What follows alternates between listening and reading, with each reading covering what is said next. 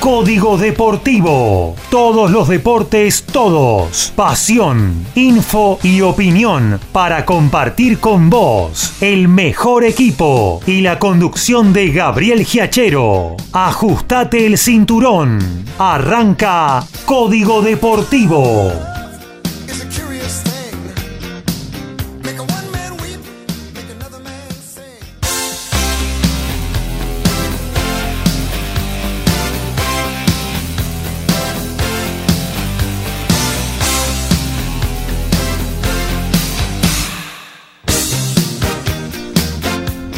¿Qué tal? ¿Cómo les va? Muy pero muy buenos días. Aquí estamos arrancando una nueva edición de Código Deportivo, el ciclo de deportes de cada miércoles y cada sábado, ¿eh? recorriendo absolutamente todas las disciplinas del deporte. Hoy en la edición sabatina durante dos horas. Hasta las 13 le vamos a estar haciendo compañía con información, con opinión, con pasión sobre todo para bueno, hacer esta 164 de nuestro ciclo. Eh, tenemos muchísimas cosas, como siempre, para compartir con ustedes. Y lo que ustedes, queridos oyentes, tengan para compartir con nosotros, lo pueden plasmar en el chat de la radio, ahí en la página www.mgradio.com.ar. Nos deja su mensaje, su pregunta, lo que sea. Participe sea un miembro más de Código Deportivo durante estas dos horas que quedan hasta las 13, donde vamos a dejar paso a lo que es la repetición de Good Times, el programa de jazz, soul, blues y algo más de Carlos Mauro que realizara en vivo el jueves pasado. Y luego, más tarde, a partir de las 17, será el turno de uno por la tarde con Maximiliano Méndez a pura samba, chacareras, cueca, gatos, eh, todo el folclore argentino, una hora imperdible con la música de nuestro querido país, de nuestro interior. Y sin más, nos vamos al encuentro de nuestros especialistas. Arrancamos por el estudio de MG Radio, el señor Horacio Boquio. ¿Cómo anda Horacio? Hola, muy buenos días Gabriel, compañeros, audiencia, el gusto de compartir una nueva emisión de Código Deportivo en día sábado con eh, estos finales que se están avecinando en los distintos torneos de la Asociación del Fútbol Argentino, más lo que se está jugando en las principales ligas de Europa que todos los sábados estamos informando y que van a tener continuidad dos semanas más todavía. Claro que sí, hasta una semanita antes del Mundial se va a, bueno, a jugar fútbol en Europa, ¿no? Eh, bueno, continuamos nuestra recorrida por todos nuestros puestos de trabajo mientras llega al estudio mayor de MG Radio el señor Alfredo González. ¿Cómo anda Alfredo? Muy buenos días muchachos, sí, audiencia acá con los minutos contados, este, tratando, mire, le comento, tenía, toca hacer la BTV. Sí y fui a buscar el matafuego. Sí. Parece que el señor, a pesar de habérselo dejado hace 48 horas, se le ocurrió cargarlo ahora, porque estuvo ahí juntando un montón de tiempo y bueno, por suerte pude llegar a tiempo para estar presente aquí en, una nueva edición de este programa, donde vamos a tener mucha información de rugby, sobre todo sí. se vienen las ventanas, de hecho ya comenzaron algunos partidos en el día de hoy, y los Pumas ya tienen plantel confirmado para enfrentar a Inglaterra la próxima semana, y aparte se están definiendo los torneos en Argentina, tanto de la urba como el torneo del interior, así que vamos a estar con toda esa información en un ratito. Fenómeno, después me va a decir si hay algo en vivo para compartir con nuestros oyentes con tiempo. ¿eh? Vamos, la recorrida por exteriores. Primero vamos hacia Villa Rafo, nuestro especialista en boxeo, el señor, el multifacético Ricardo Ricky Beisa. ¿Cómo anda Ricky? Buen día. Buen día, Gaby, compañeros, a toda la audiencia acá, recuperándome de, un mal trago que, pasé ayer. La verdad que no sé si es el virus que supuestamente anda o algo que comí, que la verdad que me tuvo a, mal trago. Oh, ¿Qué pasó? A ver. No, Mala comida, diría yo, porque no toma alcohol, pero bueno. No toma alcohol. Eh, no, no, toma alcohol. Bueno. Dale. De verdad, ¿eh? No tomo alcohol, salvo en invierno una medida de whisky nada más para que es digestiva, pero después no tomo cerveza, vino. ¿Por hora la toma la medida? No, por hora, una vez por hora, no. No, no. bueno, dale. Eh. Bueno, esperemos que te mejores, sé que te recuperes. Ya he visto varias personas, me he cruzado con, con este temita del virus que realmente está empezando a molestar bastante. Y, bueno, hay que cuidarse, como siempre. Ya esto de la pandemia nos trajo bastante experiencia al respecto. Bueno, boxeo con varios argentinos, argentines, protagonistas hoy. Correcto, hubo de todo, Gaby, este, lo que pasó anoche, la verdad. Peleón permiso, ¿eh? anoche, ¿eh? Peleón. Hay que pararse, hay que aplaudir. La verdad que lo que se vivió en el Casino de Buenos Aires anoche en la pelea estelar fue algo que hace rato que no lo vemos en el boxeo argentino. Eh, la verdad que es para, para aplaudir tanto a Sansón Rosa, a Ángel Sansón Rosa, como a Leandro el Huracán Fonseca. Brindaron un espectáculo maravilloso eh, a todo aquel que nos gusta el boxeo. Después, bueno, una, una velada muy linda, la de, la de Casino, eh, donde hubo un título mundial en juego, el de Clara Lescurat. Eh, y bueno, y como te digo, va a haber varios, varios argentinos, como dijiste vos también. una va a ser Karen Carvajal, que va a ir en busca de todos los títulos ante Katy Taylor. Después va a estar Matías Romero en el Madison Square Garden. Eh, tenemos varias, varias peleas para, hablar. Aparte, obviamente, eh, la estelar, creo que uno de los mejores boxeadores de este tiempo, que es el ucraniano Vasil Lomachenko. Así que tenemos para desglosar mucho, mucho sobre boxeo, Gaby. Bueno, estaremos atentos entonces a la columna pugilística del día de la fecha en Código Deportivo. Bueno, nos remitimos ahora hacia los polvorines. Ahí está quien nos informa sobre automovilismo y sobre básquetbol. El señor Daniel Medina. ¿Cómo anda, Dani? ¿Qué tal Gaby? Buenos días a todos los compañeros también, buenos días a toda la audiencia. Ahora sí con un sol bárbaro acá en este momento. ¿eh? Acaba de salir un día medio inestable, con alguna lluvia. Es raro el día de hoy, ¿eh? Es muy raro, che. No, pero... es muy raro porque está, está pesado como ayer, un poco menos de calor nada más. Y a prepararse porque mañana se viene 8 grados a la mañana. ¿eh? El microclima de polvorines.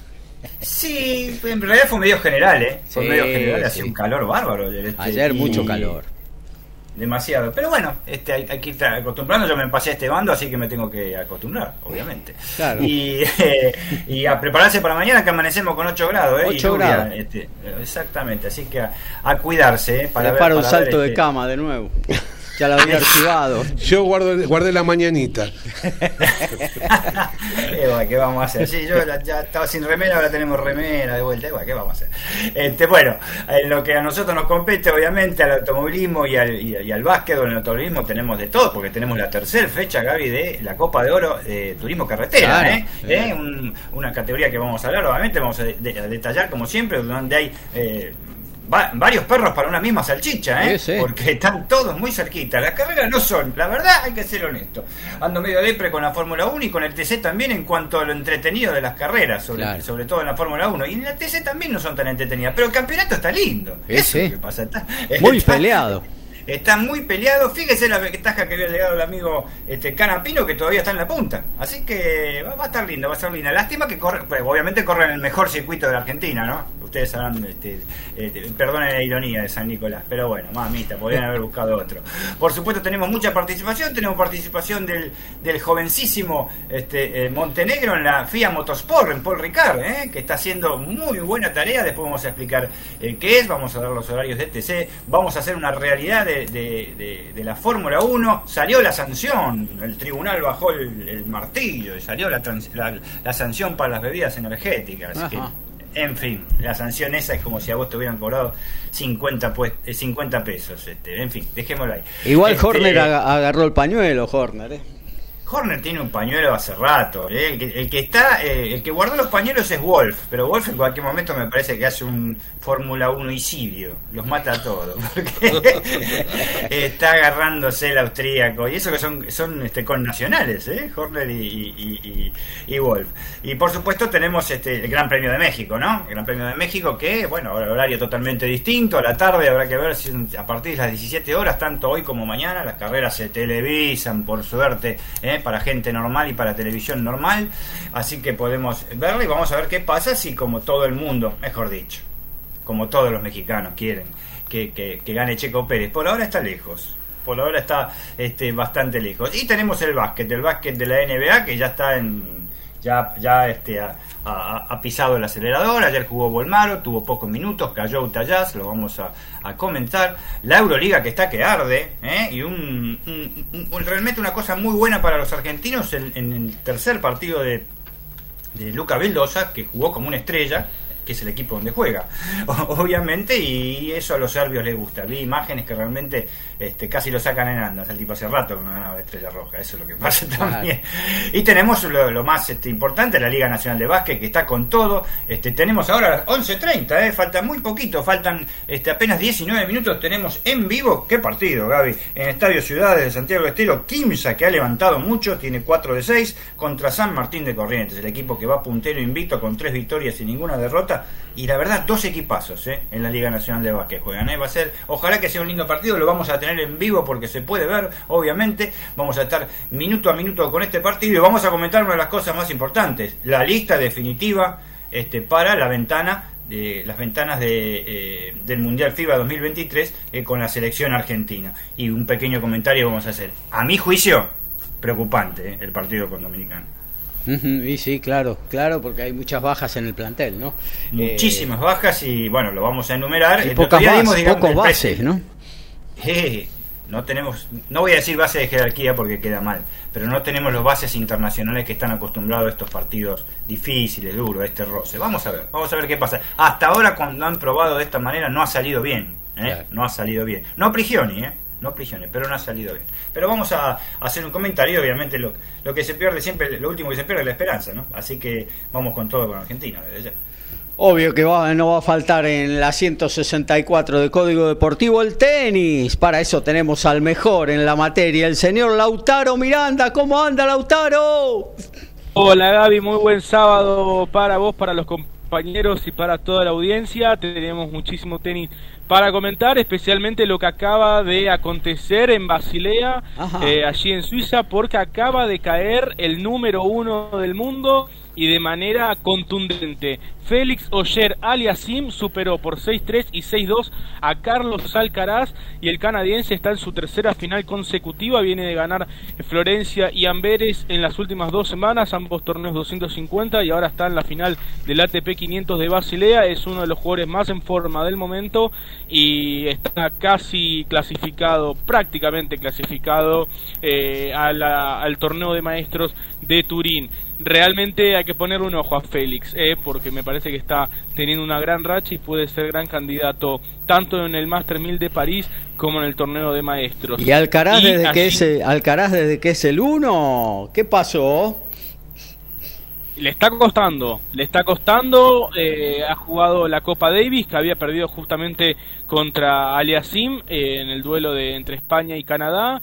Perdió también en la primera ronda en Astana ante David Govan en sets corridos y hoy perdió también en sets corridos en las semis de Basilea ante Aliasim. Eh, está claro que también el eh, las condiciones indoor pueden no ser sus condiciones más favorables, pero sí es cierto que, que, bueno ha pegado cierto bajón. También el circuito Luego el US Open entra como en una meseta, no hay tantos torneos importantes y él no ha jugado mucho, entonces no sorprende tanto desde ese lado. Así que bueno, habrá que ver cómo llega al Master 1000 de París, donde desde ya que es candidato a llevarse el título. Un Master 1000 de París que tiene la presencia de tres tenistas argentinos. Luego en la columna vamos a estar indicando el camino que tendrán eh, Diego Schwarman, Sebastián Báez y Francisco Cerúndolo. Había un cuarto que era Pedro Cachín que estaba buscando sumarse desde la quali, pero lamentablemente perdió en la primera ronda ante el francés Jalis. Así que serán tres eh, los argentinos en el cuadro principal. Y hoy tenemos una semifinal argentina en el dobles en el ATP 500 de Viena. Porque en la capital austríaca, Andrés Molteni, en compañía del mexicano Santiago González, se estará midiendo ante Francisco Cerúndolo y Machi González. Así que al menos un argentino estará en la final allí en el dobles en Viena. Y desde ya que tenemos para comentar luego en la columna lo que tiene que ver con el circuito Challenger, con la presencia de tres argentinos en las semifinales del Challenger de Lima con el duelo desde las 2 de la tarde entre Román Burruchaga ante Tomás Echeverry y luego a las 15.30 Federico Coria haciendo eh, choque ante el alemán Daniel Almayer. Así que está atente posibilidad de sumar el título 22 para el tenis argentino este año en el circuito Challenger. ¿Dónde va a ir, amigo oyente? Con toda esta info que tenemos para compartir con ustedes hasta las 13 horas aquí por el aire de MG Radio. ¿Qué desea, amiga, usted que ya está empezando a pensar qué van a comer al mediodía del sábado y en un ratito empezará a preparar la comida? Mientras tanto, se escucha Código Deportivo y absolutamente hasta la última info del deporte la tendrá aquí por el aire de mgradio.com a todo ritmo, info y opinión. Código Deportivo. Código Deportivo.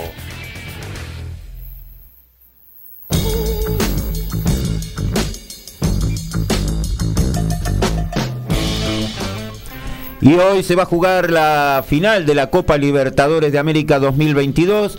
Flamengo y Paranaense se van a estar midiendo en el Estadio Monumental de Guayaquil desde las 17 horas.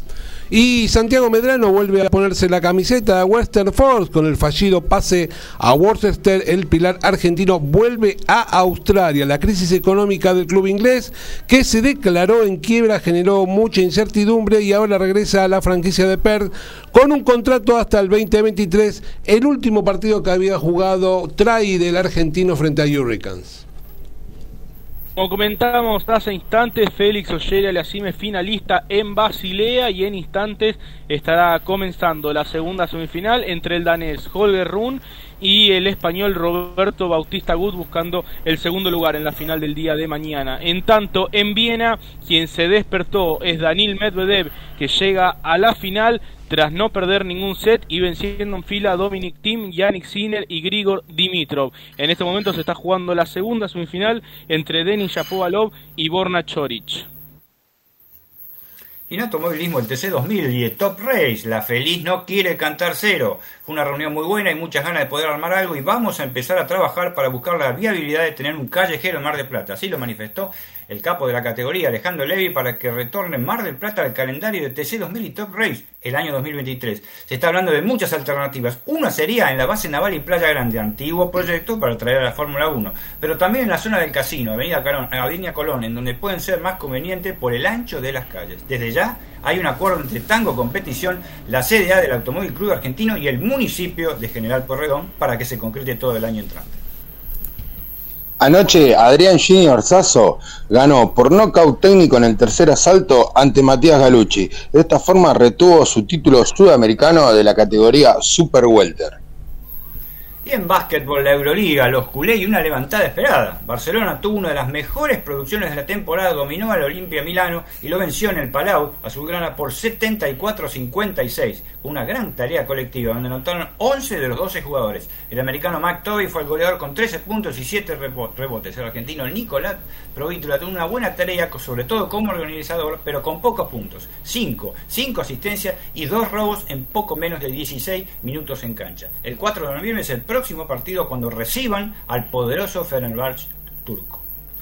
Bueno, muy bien, nos vamos a meter en la columna futbolística a cargo de Horacio Bocchio. Recién en el Noti nos, nos mandaba la final de la Libertadores. ¿Qué es eso? ¿Se juega una Copa Libertadores? Ah, claro, no son todos brasileños ahora. Bueno, nos hemos casi olvidado. Quedó lejos, ¿no? En el tiempo. Y más que no hay equipos argentinos. Eh, y habiéndose jugado el primero de octubre la final de la Sudamericana, tampoco había equipos argentinos, así que para nosotros ya es algo que quedó en el olvido. Igual en 130 días va a estar iniciándose la Libertadores 2023, no con los equipos argentinos porque es la primera, la fase 1 la que se va a iniciar. Recién a mitad de marzo, poco después de mitad de marzo, va a empezar a participar eh, algún equipo argentino en la Libertadores. Porque Huracán, ¿dónde entra? ¿En la fase 2? Huracán entra en fase 2. En fase 2. Claro. Sí, después vamos a repasar cómo quedó las seis posiciones. Huracán es el, el número 6, así que es el que va a jugar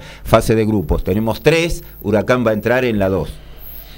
Fenómeno. Eh, bueno, se terminó el campeonato, eh, finalmente la Copa Argentina arrojó dos finalistas, amigo Horacio, y mañana se juega la final. Y mañana tenemos la final, eh, se puede decir, del, del último torneo del año que tenemos eh, normalmente porque lo que resta son prácticamente un trofeo donde es eh, un partido final y nada más, aunque en este caso haya una semifinal pero los tres torneos eh, que se juegan habitualmente, bueno, ya mañana se le pone punto final y se puede decir que es una, una final que arroja algo más que una sorpresa. Ya lo de lo de Patronato con su campaña eh, yéndose al descenso, pero había, habiendo tenido un semestre el segundo muy muy muy bueno.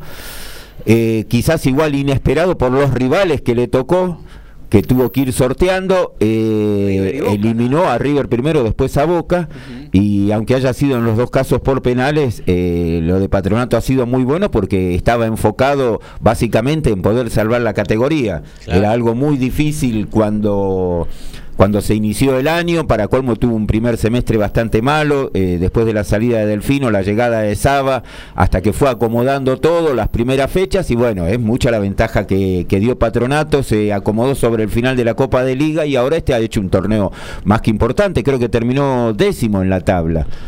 Así que y no, no ha tenido modificaciones en el plantel, eso le da más valor todavía a la gestión de Saba, ¿no? Al frente del equipo de Paraná. Y si es campeón, eh, juega Copa Libertadores sí, estando en la Nacional B. Sí, sí, exacto. Aparte que es bastante parecido al caso de 2020 con Tigre, que había descendido, hay algunas diferencias, pero bueno, eh, eh, en este caso, eh, Patronato como ser ya ha descendido y ya hace, creo que dos fechas antes había descendido y sin embargo siguió jugando la, Copa Argentina y está con esta instancia, ¿no? Mientras que de Tigre había sido diferente porque ya había, había ganado la plaza. que fue en la Copa, claro, fue una final eh, que le gana 2 a 0 a Boca. Claro, claro. Eh, bueno, y un patronato que de bueno de conseguir el logro de alzarse con la Copa Argentina entraría en una Copa Libertadores que le reportaría en fase de grupo solamente algo más de 3 millones de dólares, ¿no? Lo cual sería muy importante para su campaña en la Primera Nacional. Recordemos que justamente el caso de Tigre, a partir de ese ingreso económico, pudo formar un equipo muy importante en la Primera Nacional y ascendió de una, ¿no? Y quizás Patronato quiera, eh, a partir de este logro, recorrer el mismo camino. ¿no? Sí, eh, tiene un pro y una contra. Eh, a favor tiene que si se sigue manteniendo la distribución de los ingresos de televisión, el primer año en el Nacional B, caso que le pasó a Tigre y le va a pasar ahora a Patronato, siguen manteniendo, cobran lo mismo que en Primera División, el primer año, y no como Nacional B eso les da un plus. El tema de la Copa Libertadores hay que ver eh, hasta dónde intentan llegar ellos, en el sentido de que van a cobrar también un dinero extra muy importante, pero claro, habría que reforzar el plantel. Hay que reforzar el plantel y después qué prioridad, cuál es la prioridad, la Copa Libertadores. Ah, el ascenso. Es el ascenso, entonces hay que verlo, porque Tigre no, no tuvo gran cantidad de refuerzo en ese, en ese momento. Pero mantuvo todo el plantel. Claro, pero como ser, el caso emblemático era el de Pablo Mañín como ser, que fue una contratación bastante alta y que estaba en, en, la cresta de la ola en ese momento, lo digo así un poco como en pasado, porque bueno, ha quedado opacado ahora con Retegui, pero Tigre tuvo sí, eh, jugadores con ingresos y sueldos muy importantes y todo eso... De primera, sueldos de primera y eso lo, lo, pudo mantener en un equipo más que competitivo y bueno, y llegó a conseguir el ascenso. Ahora hay que ver qué, qué es lo que deciden en patronato. Se van a encontrar con un dinero extra, sí, eh, vamos a decir, extra y extraordinario, ¿no? Claro, claro tal cual. Tal cual, impensado seguramente para la gente. Agregarlo de Talleres de Córdoba también, que tuvo un año bastante flojo en líneas generales, y desde la llegada de Gandolfi para completar el año, eh, después de la salida del portugués de Caicinia, sí ha ido mejorando. y ha ido levantando. No Caicinia una. Y no. Y bueno, eh, ellos se jugaban a, seguir avanzando en la, en la Copa Libertadores. Pero la. Era la, gran posibilidad para Talleres. Pero bueno, sería la segunda Copa Libertadores eh, consecutiva. igual no hizo mala campaña, ¿eh? No, por eso. Porque había quedado afuera. Cuarto de final. Claro. claro. Así que, bueno, ahora eh, se encuentra también ante, ante, estas perspectivas, que claro, ya es muy diferente a la de patronato, porque hay, hay otro dinero, está jugando en primera, así que, bueno, vamos a ver qué, qué, qué es lo que depara mañana, ¿no? Tal cual. Yo creo que la mayoría, imagino que si le preguntan quién le gustaría que gane, me imagino que va a ser eh, los rojinegros. Claro, un poco por ser el más débil, ¿no? Considerarse el más débil. Eh, bueno, y una final. Ahí, estaba, ahí estaba viendo, eh, previo al, partido de básquet, te, te, dice Porta pasando imágenes desde Malvinas este, Argentinas de Mendoza. Precioso el estadio está, eh, y el campo de juego. Impresionante, es hermoso. Es muy lindo el estadio, es muy lindo. Creo que yo, para mí, más allá, bueno, que ahora el el que era Yato Carreras y hoy es el, Kempes, eh, lo han remodelado y ha quedado muy lindo también, ¿no? Pero lo, de los estadios, aquellos del Mundial 78, el más lindo era el de Mendoza, ¿no? Eh, realmente hermoso estadio. Y bueno, eh, una final casi que impensada, porque todos pensábamos que por lo menos River o Boca iban a Exactamente. ¿Eh? Sí, sí, sí, que uno de los dos iba a llegar a la final. Sí, eso seguro. Porque además, si River superaba a Patronato, iba a ser rival de Boca en la semifinal. Claro, por eso, que sí, iban por el mismo lado, ¿no? Y como para ir cerrando lo que es la Copa Argentina, eh, es más que atrayente porque el llegar dos equipos que era a, priori inesperado cuando se inició la Copa Argentina, porque normalmente siempre están Boca y River, uno de los dos seguramente en la final, que es más, creo que el otro día yo te comentaba, de las últimas eh, seis finales de Copa Argentina, en cinco estuvo Boca o River. Exceptuando la que había ganado Rosario Central, que le había ganado a Gimnasia. En las otras cinco estuvieron uno de los dos. Y ahora, bueno, sería en la séptima la segunda que no, no participan pero es bueno porque equipos que no normalmente no están en los primeros lugares y más ahora este caso de Patronato que nunca ha disputado un torneo internacional, mientras que Talleres de Córdoba sí lo ha hecho en diferentes oportunidades, no solo esta Copa Libertadores, ha estado en copas eh, sudamericanas, eh, es algo no tan nuevo, ¿no? Claro que sí. Eh, se, bueno. se, prevé una invasión cordobesa. Y claro, están muy cerca. Se hablan de 31 mil. Claro tan tan sí creo que son 42.000 las entradas están todas vendidas y creo que así como dice Horacio 30.000 31.000 corredores impresionante. Y sí sí sí. Patronato no tiene el mismo arraigo popular no la misma convocatoria pero supongo que también tendrá su apoyo para el partido de mañana no eh, bueno eh, el fútbol de, luego está esperando el partido entre Racing y Tigre del miércoles que derivará en el trofeo de campeones del próximo domingo donde sí, la Boca. Sí, yo lo que no sé si para ese partido, si Alfredo fue por el Matafuego para el miércoles o por la BTV, eso es lo que no sé.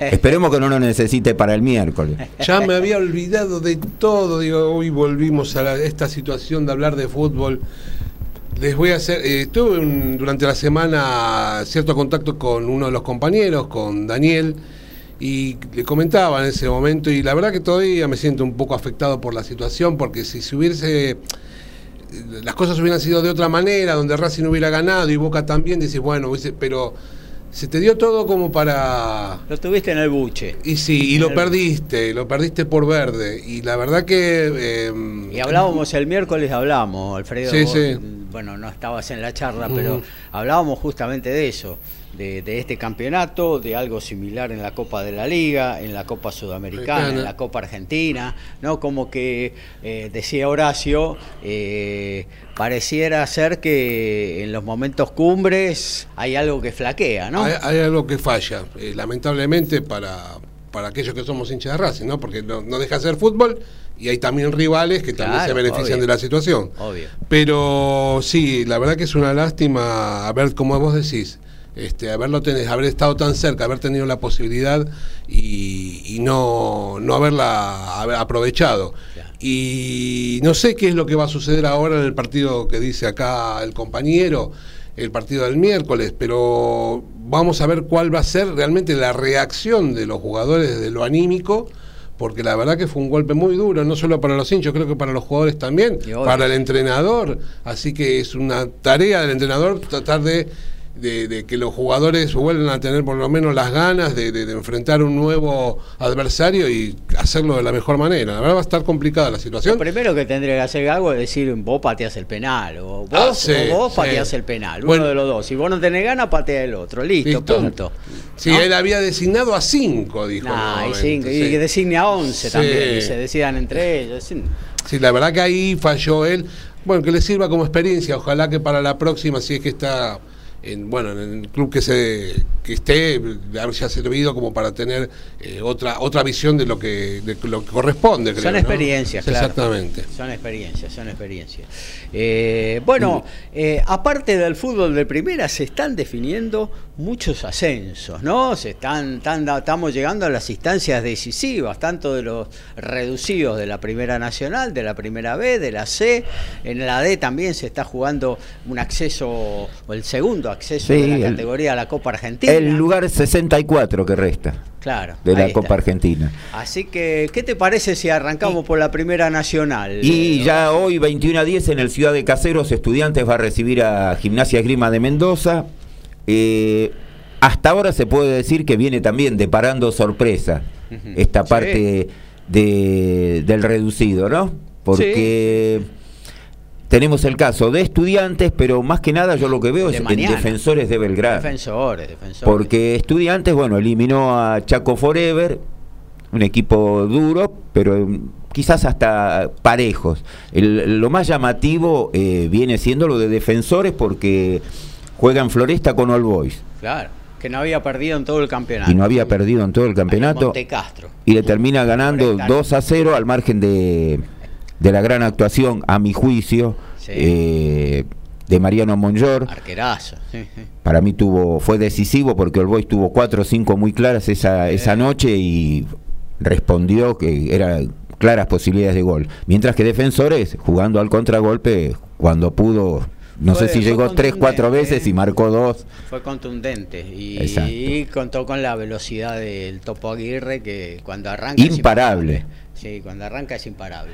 Y un Venegas que está con el arco abierto. Y ¿eh? después, bueno, y después de eso ahora hay, que sumarle lo de la Ciudadela. Y ahí más todavía. Más Ganando en cancha de San Martín de Tucumán. Sí, sí. Entonces, 3 a 0.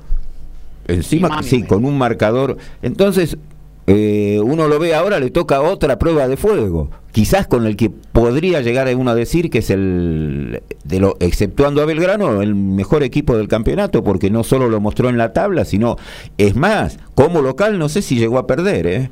el equipo que dirige Darío Franco. Eso. Tiene una, una tercera prueba que realmente si la supera, me da la, la impresión que Defensores ha hecho muchísimo mérito y bueno, después habrá que ver con quién le, llega a tocar la final en caso de pasarla, pero es, muy, muy difícil, ¿no? En esta instancia eh, es diferente a las dos anteriores, se juega partido de ida y vuelta. Es ida y vuelta esto, exacto, sí, sí, sí, sí. Sí, en la próxima semana van las revanchas. O sea que hoy 21 a 10 estudiantes, gimnasia de Grima de Mendoza, la semana próxima será la revancha en la cancha del Lobo Mendocino y mañana... 18.05 Defensores va a ser local de instituto y la semana que viene se juegan en Alta Córdoba, así que tenemos eh, cuatro partidos, me parece que como para alquilar balcones en, la definición del reducido, que me parece que es la parte más interesante de la, del Nacional B, termina siendo los reducidos. Del año pasado lo mismo, ¿no? Se juega con un gran fervor, es donde, y es más, creo que se ve, a veces también hay partidos que se ve mucho, mucho fútbol, a mí me gustó mucho el, final del reducido del año pasado, al margen de, bueno, algunas irregularidades que hubo, que Ferrocarril Oeste era el serio candidato y bueno, hubo alguna normalidad, pero y se juegan aparte a cancha llena. Sí, sí, Realmente. Linda, convocatoria. A uno lo, hace eh, acordar a lo que era la vieja primera vez cuando se definían a la década del 60, principio del 70, que también se jugaban con canchas eh, totalmente colmadas. Sí, tal cual. bueno, y si seguimos con lo que es eh, en el ascenso, mañana a las 15 van a estar jugando en Zárate, Defensores Unidos y San Carlos. Los dos que han llegado. Eso, ¿eh? ¿Cómo? Qué final eso, ¿eh? Sí, el que quiera celeste que le cueste, dice. Juegan los dos. Exactamente, los, dos son. Villa San Carlos ya estuvo en el Nacional B. ¿no? Ha estado de la mano de Ricardo Néstor Reza, sí, señor. Estuvo un año. Con Pablo Vegetti de figura. Joven en esa época.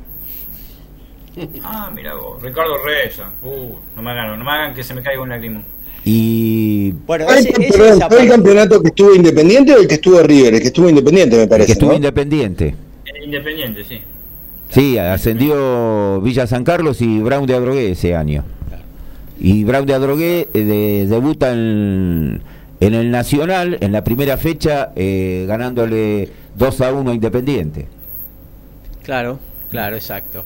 Eh, bueno, ¿ese, ese, ese partido de vuelta o...? Sí, sí, en Berizo, en el Genasio Saliche se juega el próximo fin de semana, la revancha.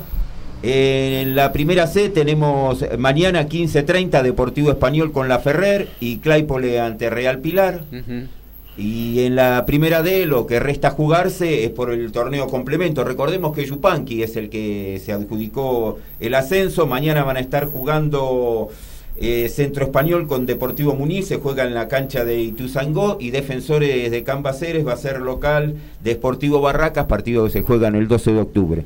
De ahí van a salir los dos finalistas. En la ida había ganado Cambaceres 1 a 0 a Barracas y en el otro partido Centro Español le había ganado 1 a 0 a Muniz.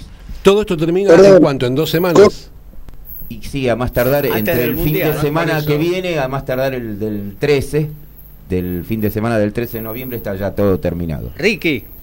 Caso extraño el de la B Metropolitana, ¿no? Que ninguno de los dos campeones subieron. Claro, y fueron eliminados de local, los dos. Exactamente. Con un único resultado, porque ahí no había partido de vuelta, ¿no? Con el empate pasaban y sin embargo cayeron los dos de local, tanto comunicaciones como colegiales, ¿no? No, como Deportivo Armenio. Como Armenio, como Armenio. Sí, eh, colegiales fue el que más puntos hizo, pero no, no pudo ascender. Este caso extraño que ha pasado. Darío Lema ha firmado otra vez un año más con colegiales. Mirá. Así que ahora viene el, es el Ferguson de Munro ya. Ya está, va por la tercera temporada y siempre llegando ahí a las finales. ¿eh? Y alguna vez se le va a dar a Cole que está haciendo un esfuerzo importante, ¿no? Y bueno. Y a lo que dijo Ricky, Deportivo Español es el equipo que más puntos ganó, pero no ganó ninguno de los dos torneos en la primera división C. También. Cambaceres es el que más puntos ganó y no ganó ninguno de los dos torneos. Racing fue el que más puntos ganó y tampoco. Así que este año los que más puntos ganaron no, no obtuvieron no nada. No sirve, no sirve entonces. Algo van a tener que ver. Por eso Chicago no ganaba nunca. Claro, ¿para qué? Al divino botón. No, igual, igual son lindos. me parece, por lo menos como decía decir ahora, no solo de la Primera Nacional, pero de la B y la C, los formatos son lindos así, o sea, en el sentido de que cualquiera puede ascender. Está, ah, está muy bueno. Antes de, cerrar, un minutito nomás, eh, ya es casi seguro que este esta próxima semana lo van a dar a conocer en forma oficial. Se supo eh, el formato del torneo de primera división, cómo se va a jugar a 2023. ¿Cómo se va a jugar? Bueno, aparentemente que ha ganado la postura después, de, después de los mails después de los mails que se enviaron sí. por poco pero ganó la postura sí. de jugar tal cual como fue este año Ajá. y no el famoso torneo que tantas veces hemos estado hablando o se, juega 28 equipos digamos se juegan 28 equipos uno de los puntos o sea que los dos descensos eh, eh, van. ¿Va, ¿Va, a haber liga? Va a haber Copa de Liga y el torneo largo. Igual que este año en eso. Sí, sí, por eso se repite. Pero los descensos van a ser diferentes, ¿o no? Pero tenemos tres descensos en vez de dos. Sí. Ah, ahí está. Bueno, uno va a ser por tabla general, o sea, por puntos, y dos por promedios. Ahí está. El viernes 27 de enero estaría iniciándose.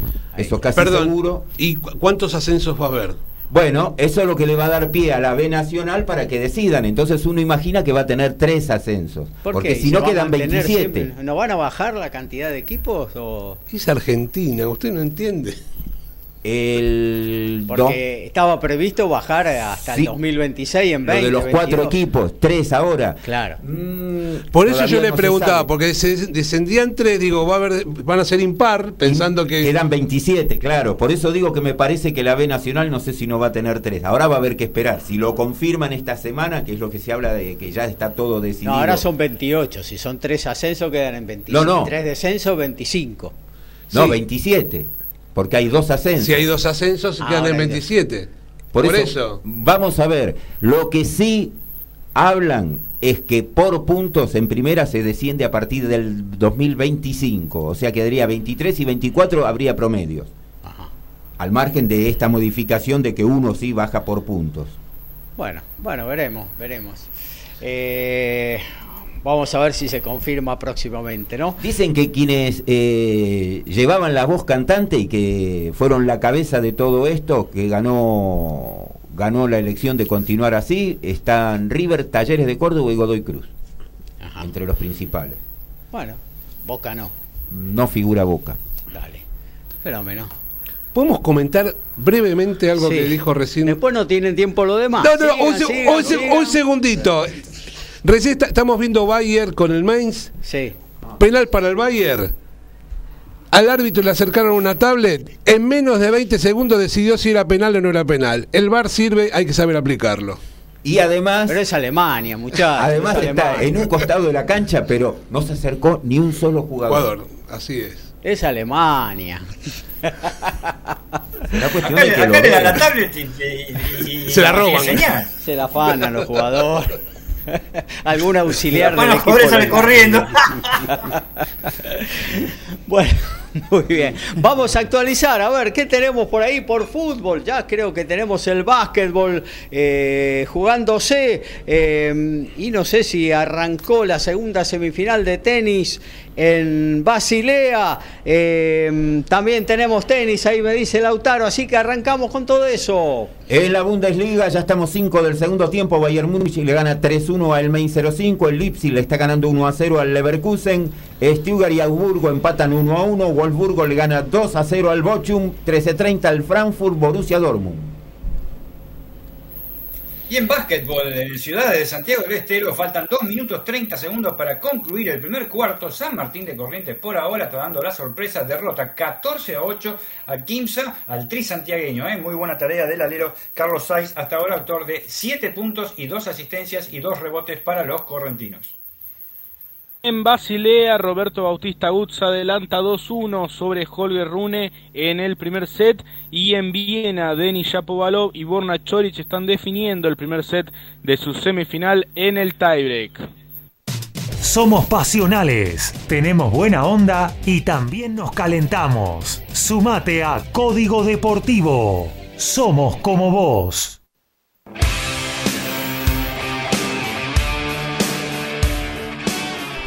Y en la Premier League, el primer final, Leicester City cayó 1 a 0 como local ante el Manchester City. Estamos en 42 del primer tiempo. Bournemouth le gana 1 a 0 al Tottenham. El Brentford y Wolverhampton igualan 0 a 0. El Brighton le gana 2 a 0 al Chelsea. Crystal Palace le está ganando 1 a 0 al Southampton. El Newcastle en 43 ya del primer tiempo iguala 0 a 0 con el Aston Villa. 13.30 hoy Fulham Everton. Y 15.45 Liverpool Leeds United. Y Franco Sábato tuvo una semana muy especial, fue a Casa Puma y allí recibió un merecido homenaje despedida de los Pumas 7. Formado en alumni, sus compañeros y el cuerpo técnico lo despidieron como merece de forma emocionante. Jugó 12 temporadas para el equipo nacional, disputó 317 partidos jugando la World Rugby Seven Series, la Copa del Mundo, Panamericanos y Juegos Olímpicos, Juegos Olímpicos para Argentina.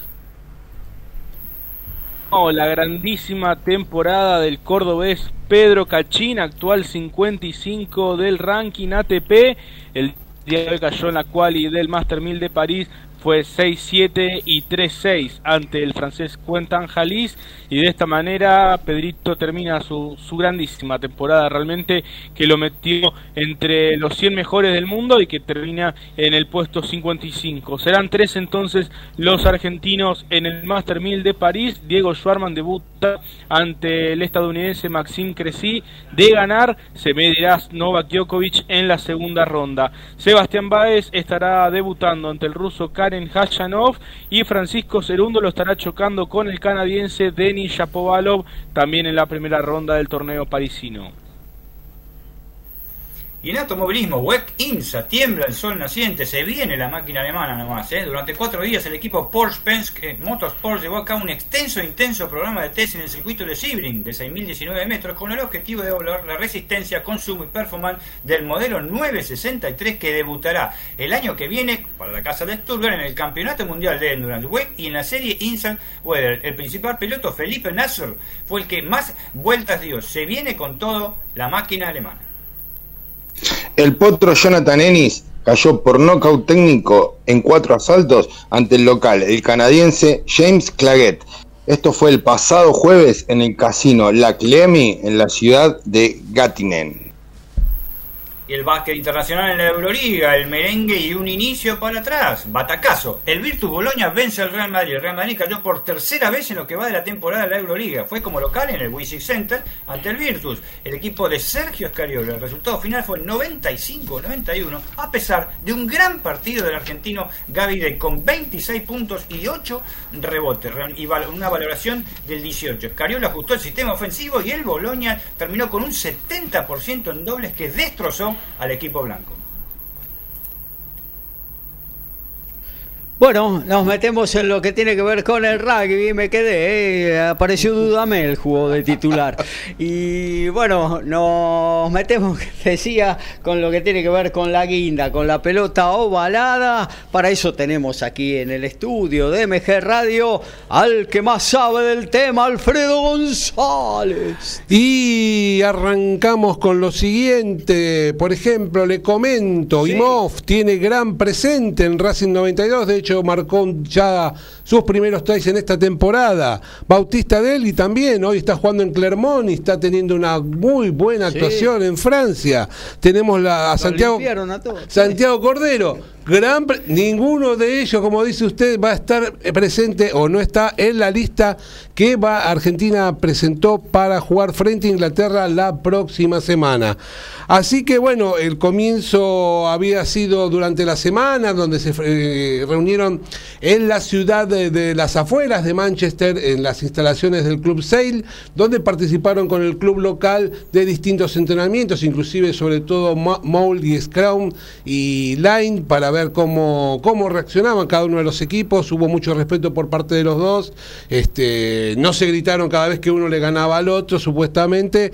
Y la verdad que fue una muy buena experiencia cerca de donde, de donde está el entrenador Michael Cheika dirigiendo a el Líbano que está aparentemente avanzando, ya que tuvo otra vez ganó. No, no, no ganó, pero todavía está en composición. Porque el partido clave lo ganó. Lo ganó Irlanda, que era supuestamente el rival. playoff ahora. Exactamente.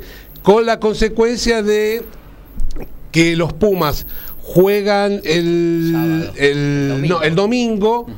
Y si llegan a ganar el próximo partido, eh, eh, el, el, Líbano va a jugar el viernes. Con lo cual se superponen un poco. De hecho, si siguen avanzando, cuando se juegue con Gales, este, va a haber un día de diferencia y si siguen avanzando, juegan el mismo día que juegan contra Escocia. Hay que, incentivar a los rivales. Exactamente. Vamos a ver qué es lo que sucede.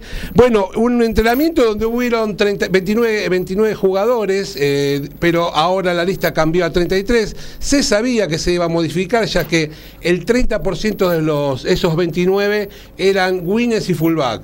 Este, con lo cual era obvio que la, lista iba a ser modificada.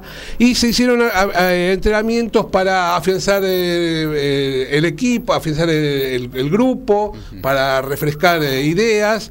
sin la presencia de Cheika, como decíamos, porque está Felipe Contempomi y eh, eh, Fernández Lobe al mando del equipo.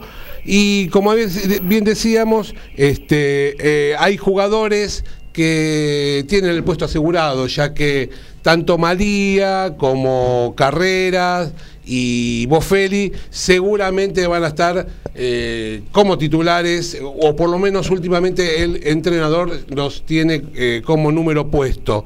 Igual le gusta a Cheika hacer estos cambios, no, no, no, no, no, no es el que eh, de las nóminas de jugadores, incluso los equipos titulares salen de memoria. Siempre se incluso ha anunciado que esta lista de 33 es solamente para Inglaterra. Exactamente, esta lista es solamente para esta, eh, porque como te decía, solamente, eh, inclusive jugadores como Rapilleta o Sánchez tampoco están en la lista y posiblemente puedan estar frente a Gales o frente a Escocia.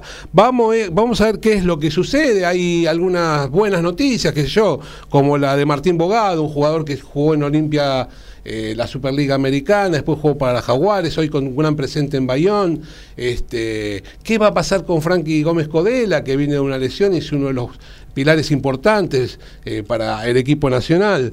Pero bueno, eh, las buenas noticias son esas, las malas noticias son que bueno, ya la semana pasada Joel Esclavi había tenido este, una sanción de ocho semanas en la cual no va a poder participar de todo el torneo, de toda la ventana de noviembre.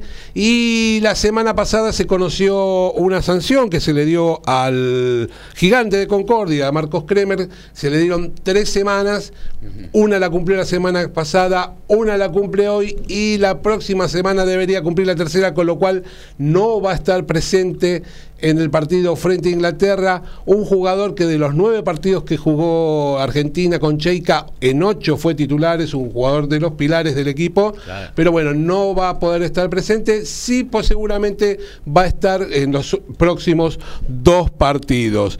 Eh, para ir eh, cerrando con lo, equipo, lo que tiene que ver con el seleccionado nacional, eh, el entrenador de CL se quedó muy conforme con, la, con esto del entrenamiento, porque la verdad que fue una experiencia para ellos también jugar o entrenar con jugadores de nivel internacional, donde este, se admiró del profesionalismo y la intensidad que le pone el equipo nacional al momento de los entrenamientos. Dice, son muy profesionales y la verdad que en ese sentido este, cierta admiración por, por la situación.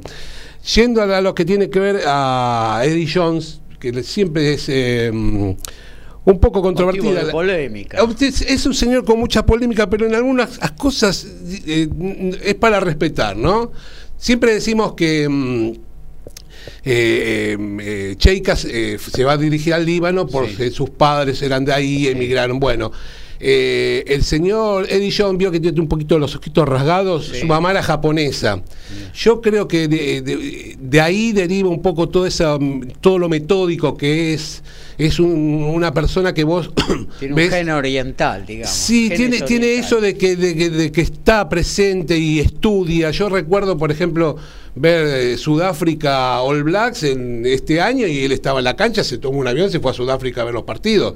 O por ejemplo, la gira del 2013 en Argentina, que acá vino Inglaterra con un equipo B, recuerdo, y este, él dos, tres meses antes, ¿dónde vamos a jugar?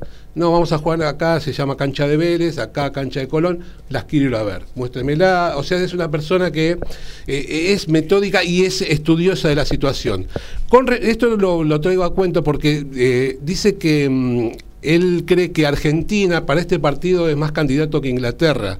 Dice que Argentina volvió a, dejó de imitar a los equipos del Super Rugby y volvió a su fuente, sobre todo en el pack de forwards, pero dice que ahora le sumó unos backs y mucha cantidad de backs con muy buen manejo de manos.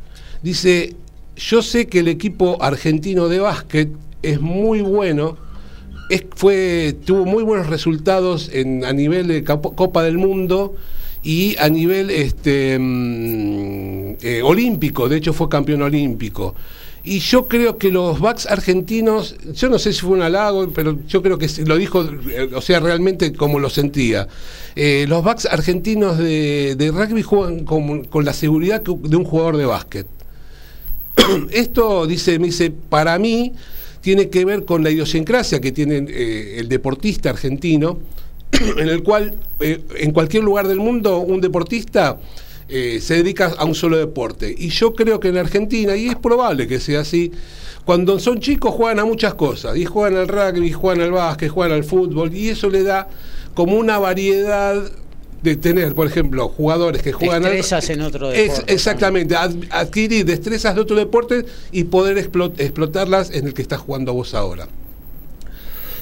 Así que bueno, eh, eso con respecto a lo que tiene que ver con el partido de Argentina y eh, Inglaterra, que van a jugar el próximo domingo al mediodía en una ventana de, de noviembre que tiene nueve, perdón, sí, nueve partidos el día sábado y el domingo solamente juegan Argentina e Inglaterra y Uruguay con Georgia.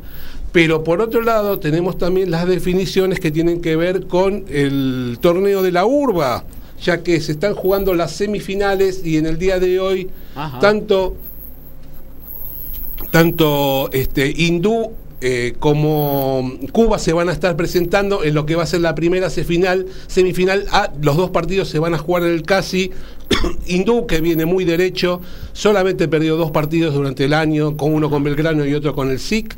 Eh, creo que es el candidato, el elefante hoy para... Pero, este, de hecho, tiene un, muy aceptadas sus líneas, muy buen este, jugando el mall, pero Cuba eh, cada vez que fue de punto tuvo, obtuvo buenos resultados, así que hoy veremos cuál va a ser la definición. De todas maneras, yo creo que hay un poquito en favor del equipo de Don Torcuato. Eh, a diferencia de lo que va a suceder mañana, donde van a jugar eh, la otra semifinal, tanto Newman como el SIC, donde a mí me parece que ahí está la cuestión más 50-50. Eh, eh, Newman viene también de jugar muy bien durante todo el año, de hecho este, solo perdió cinco partidos. Y el SIC, que tuvo muchos problemas porque muchos de sus referentes no estuvieron presentes, sí pudieron este, revertir la situación con los que ingresaron, lo hicieron de muy buena manera y pudieron clasificar. Así que... Eh, mañana semifinales y la próxima semana va a ser la final. Rápidamente nos vamos al torneo del interior, ya que se van a jugar, el torneo del interior está dividido en categoría A y categoría B, en lo que tiene que ver con la categoría A, que es la que va a después jugar la final con la gente de la urba eh, se van a jugar todos los partidos en el día de hoy. El primero que nombro es el de condición de local, Estudiantes de Paraná frente a Duendes, que aparentemente se, va a ser el gran candidato. Eh, Duendes es uno junto al Tala de los más ganadores, ganó cuatro torneos eh, del interior. Y en la, otra semifinal, Lata Blanda frente a Huirapuca, que para mí es el otro candidato Huirapuca a jugar la final. Está jugando muy bien un Huirapuca que nunca tuvo la posibilidad de ganar el torneo, pero sí tuvo buenas actuaciones cuando jugó en la, categoría B, una categoría B que las van a jugar la semifinal Curne frente al Tala y Maristas, que fue eh, finalista en la última edición del 2019, pero en categoría A, va a jugar con Córdoba Athletic la otra semifinal de la categoría B. Bueno, muy bien, hasta ahí entonces todo lo que tenemos de rugby. Vamos a hacer la actualización del cierre de cada columna. Pasamos por el fútbol, también por el básquetbol y el tenis en la 164 de Código Deportivo. Y en la Serie A de Italia recién llega al final, Napoli le ganó 4 a 0 a Sassuolo. En la Liga Española, otro final, Almería le ganó 3 a 1 a Celta de Vigo. 41 del primer tiempo, Cádiz de local le está ganando 1 a 0 al Atlético de Madrid. En la Bundesliga, 21 del segundo tiempo, Bayern Múnich le gana 4 a 1 al May 05. El Leipzig le gana 1 a 0 al Leverkusen. Stuttgart y Augsburgo empatan 1 a 1 y Wolfsburgo le gana 3 a 0 al Bochum. Pedro Rubiolo es uno de los jugadores de los Pumas que debutaron con Cheika como entrenador. Cumple 20 años en diciembre y fue formado en el CRAR de Rafaela y fue parte del plantel de Jaguares 15, el tercera línea que tiene un gran presente. Ya le echaron el ojo y medios internacionales lo vinculan de forma profesional para jugar en algún equipo de la Premiership. En Basilea, Roberto Bautista Gut lidera 4-3 sobre Holger Rune en el primer set, mientras que en Viena, Denis Shapovalov se quedó con el primero en el tiebreak ante Borna Choric y ahora está 1-0 arriba en el segundo. Y en básquetbol, en Ciudades de Santiago del Estero lo está dando vuelta Quimsa, me sea la buena tarea de Machado Barrios. Quimsa está derrotando 32 a 25 a San Martín de Corrientes cuando restan para finalizar el segundo cuarto 4 minutos y 20 segundos. Franco Barale, el base, y Mauro Cosolito, el alero también, con 8 y, y 3 puntos cada uno, están brillando por ahora en el conjunto santiagueño que lo está dando vuelta en este segundo cuarto. La asistencia mágica, el sorpaso inesperado y el try sobre el cierre. Todo está en Código Deportivo.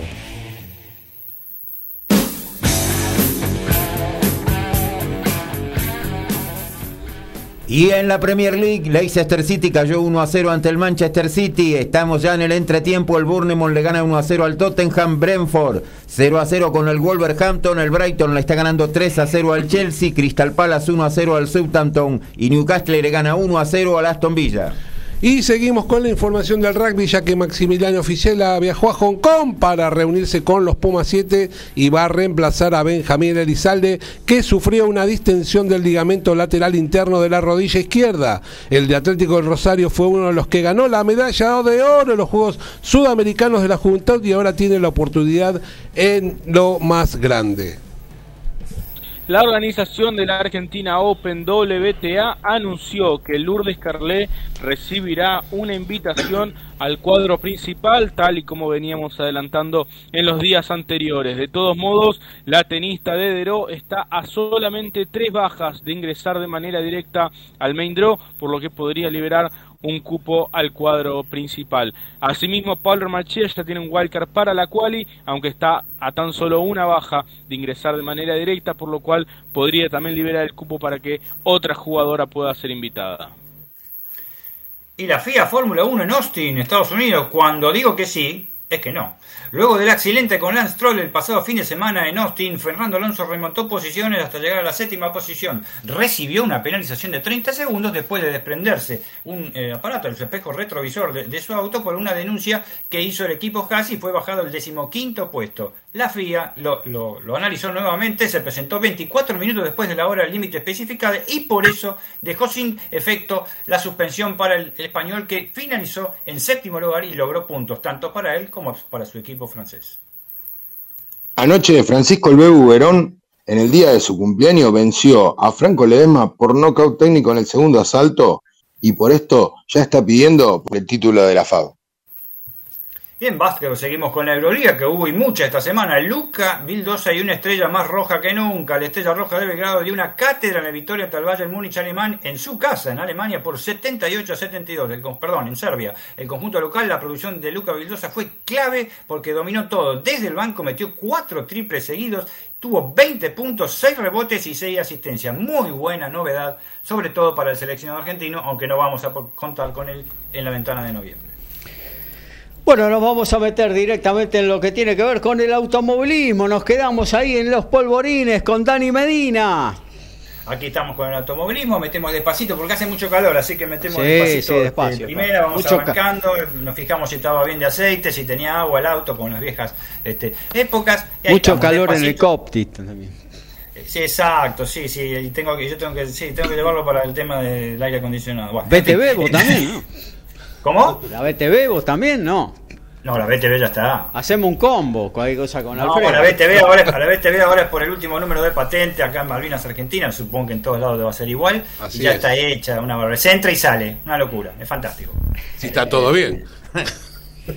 Eh, se entra y sale, no sé si me entiende.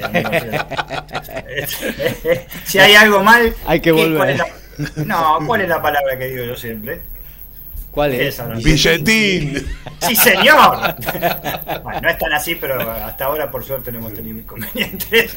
Este, bueno, volvemos a los autos, pero a la parte de, competición, desde ya, ¿no? Tenemos el Gran Premio de, México, ¿eh? que se va a disputar, este, una de las últimas carreras acá, la primera en la segunda en el continente americano, la, última va a ser el Gran Premio de Brasil. Este, oye, manito, diríamos, pero todos están diciendo, oye, chiquito, están diciendo los, mexicanos porque quieren que realmente, teniendo en cuenta que Max Verstappen ya salió campeón, que ganó todo, hasta incluso se dicen que juega al ludo con los compañeros y también le gana, este, y con los demás pilotos, ganan todo este muchacho, el de Países Bajos, quieren que Checo Pérez sea el triunfador eh, en los hermanos en el circuito hermano Rodríguez en el día de la mañana en la carrera que va a ser a, partir de las 17 hora argentina. Se hicieron las primeras prácticas, el mejor se hizo la primera y segunda práctica, la primera práctica, el primero fue este, el español Sainz, pero George Russell en la segunda con el Mercedes con 32 vueltas marcó 1.19.970, que no es récord para el circuito, este, y fue el mejor tiempo. Segundo Yuki Tsunoda, tercero Esteban Ocon, cuarto Lewis Hamilton, quinto Sergio, Pérez, el, crédito local, y sexto Mark Verstappen, van en junta los muchachos, aparentemente como dirían en, la octava de Palermo. Pero eh, lo que hay que sí destacar es que eh, se volvieron las prácticas de 90 minutos, eh, más que nada por una imposición de, de, Pirelli para probar este, el, nuevo compuesto de, neumáticos que tanta importancia tiene en este momento en, la Fórmula 1 y eh, justamente este segundo entrenamiento es eso que haya sido más lento porque los neumáticos eran para, para, para probar más que nada y esto incluye a todos los pilotos, ¿eh? no, no, no, no solo a, a, George Russell o a Omar Verstappen que están en los primeros lugares o a, Hamilton, todos los pilotos anduvieron medio lento. Por supuesto la, Latifi con estos compuestos Gaby llegó último, así que no hay problema. Él tiene, él tiene, en realidad tiene una conducta. ¿eh? es regular. es regular. lo, realmente llamativo de la práctica de ayer 2 fue el, golpazo que se dio a Charles Leclerc. Se dio un flor, un flor de golpe, se fue contra los, neumáticos, pero no los neumáticos que él tenía, sino los neumáticos que hay en, las defensas. Eh, se está viendo para el día de hoy si rompió o no rompió la caja. Si rompió la caja, obviamente va va a, va a tener penalización cuando no, cuando no Ferrari, en este caso no tuvo la, la, culpa, fue a los 33 minutos iniciada la, la tanda y causó una eh, bandera roja. Fue la curva número 7, no tiene muchas curvas este, en México, eh, pero este, Charles cometió un error, se fue contra la contención y quedó la carrera interrumpida durante 23 minutos y aparte también por Son Juan el chino que detuvo a Alfa Romeo delante del box y estuvo bastante bastante pobre fue el entrenamiento en un circuito realmente que alcanzan en la recta principal, esa que es tan larga, alcanza, por ejemplo, Max Verstappen 320 alcanzó. Mamita. Eh, mamita. y llegan a una, a una chicana prácticamente llegan ahí, ¿eh? es una recta de 1,6 kilómetros 1,7 este, muy larga pero bueno vamos a ver solo interesa ojalá que sea una carrera linda en el sentido que luchen nada más que eso porque otra cosa no se puede este, este, esperar los mexicanos esperan que sea el primer piloto mexicano que gane en su tierra desde ya tiene con qué hacerlo Esteban Pérez y se tranquiliza un poquito, ¿no? Desde ya, ojalá que eh, eh, lo pueda hacer porque sería interesante para, para eh, para cambiar un poquito esto de la Fórmula 1, que las últimas carreras han perdido para mí totalmente el, interés. Lo, que lo mismo, sabes que lo mismo piensa el amigo, nuestro amigo de cada emisión de Código Deportivo, Daniel de Villa dice, ¿qué pasa en la Fórmula 1 ahora que no se corre por nada? ¿Mercedes vuelve a ser competitivo? Pregunta el amigo Daniel, al que agradecemos. ¿eh? Sí, siempre está ahí, ¿eh? ¿eh? Siempre está ahí. Lo que pasa es que no le gusta la Fórmula 1 en cuanto a las carreras, pero sí es fanático de la Fórmula 1. Eso es lo que, como nosotros, ¿viste? Que este, ese espectáculo que se da este, nos atrapa siempre. Después las carreras son lamentablemente cada vez peores, excepto las del año pasado, y se podría decir del final del año pasado, ¿eh? Porque hay muy pocas definiciones sobre la raya. Eso es lo que me gustaría a mí, como, como por ejemplo en la categoría indica. Eh, mm, vamos, a, vamos a ver qué ocurre con esto. Desde ya eh, tenemos que decir lo que está pasando por la FIA Motorsport. La FIA Motorsport eh, es un, campeonato, mejor dicho, una, una, edición que se hace todos los años, se hace la FIA, la hace en Port Ricard, en Francia, y que nuclea a varias disciplinas del, deporte motor, en la cual compiten representando a sus países.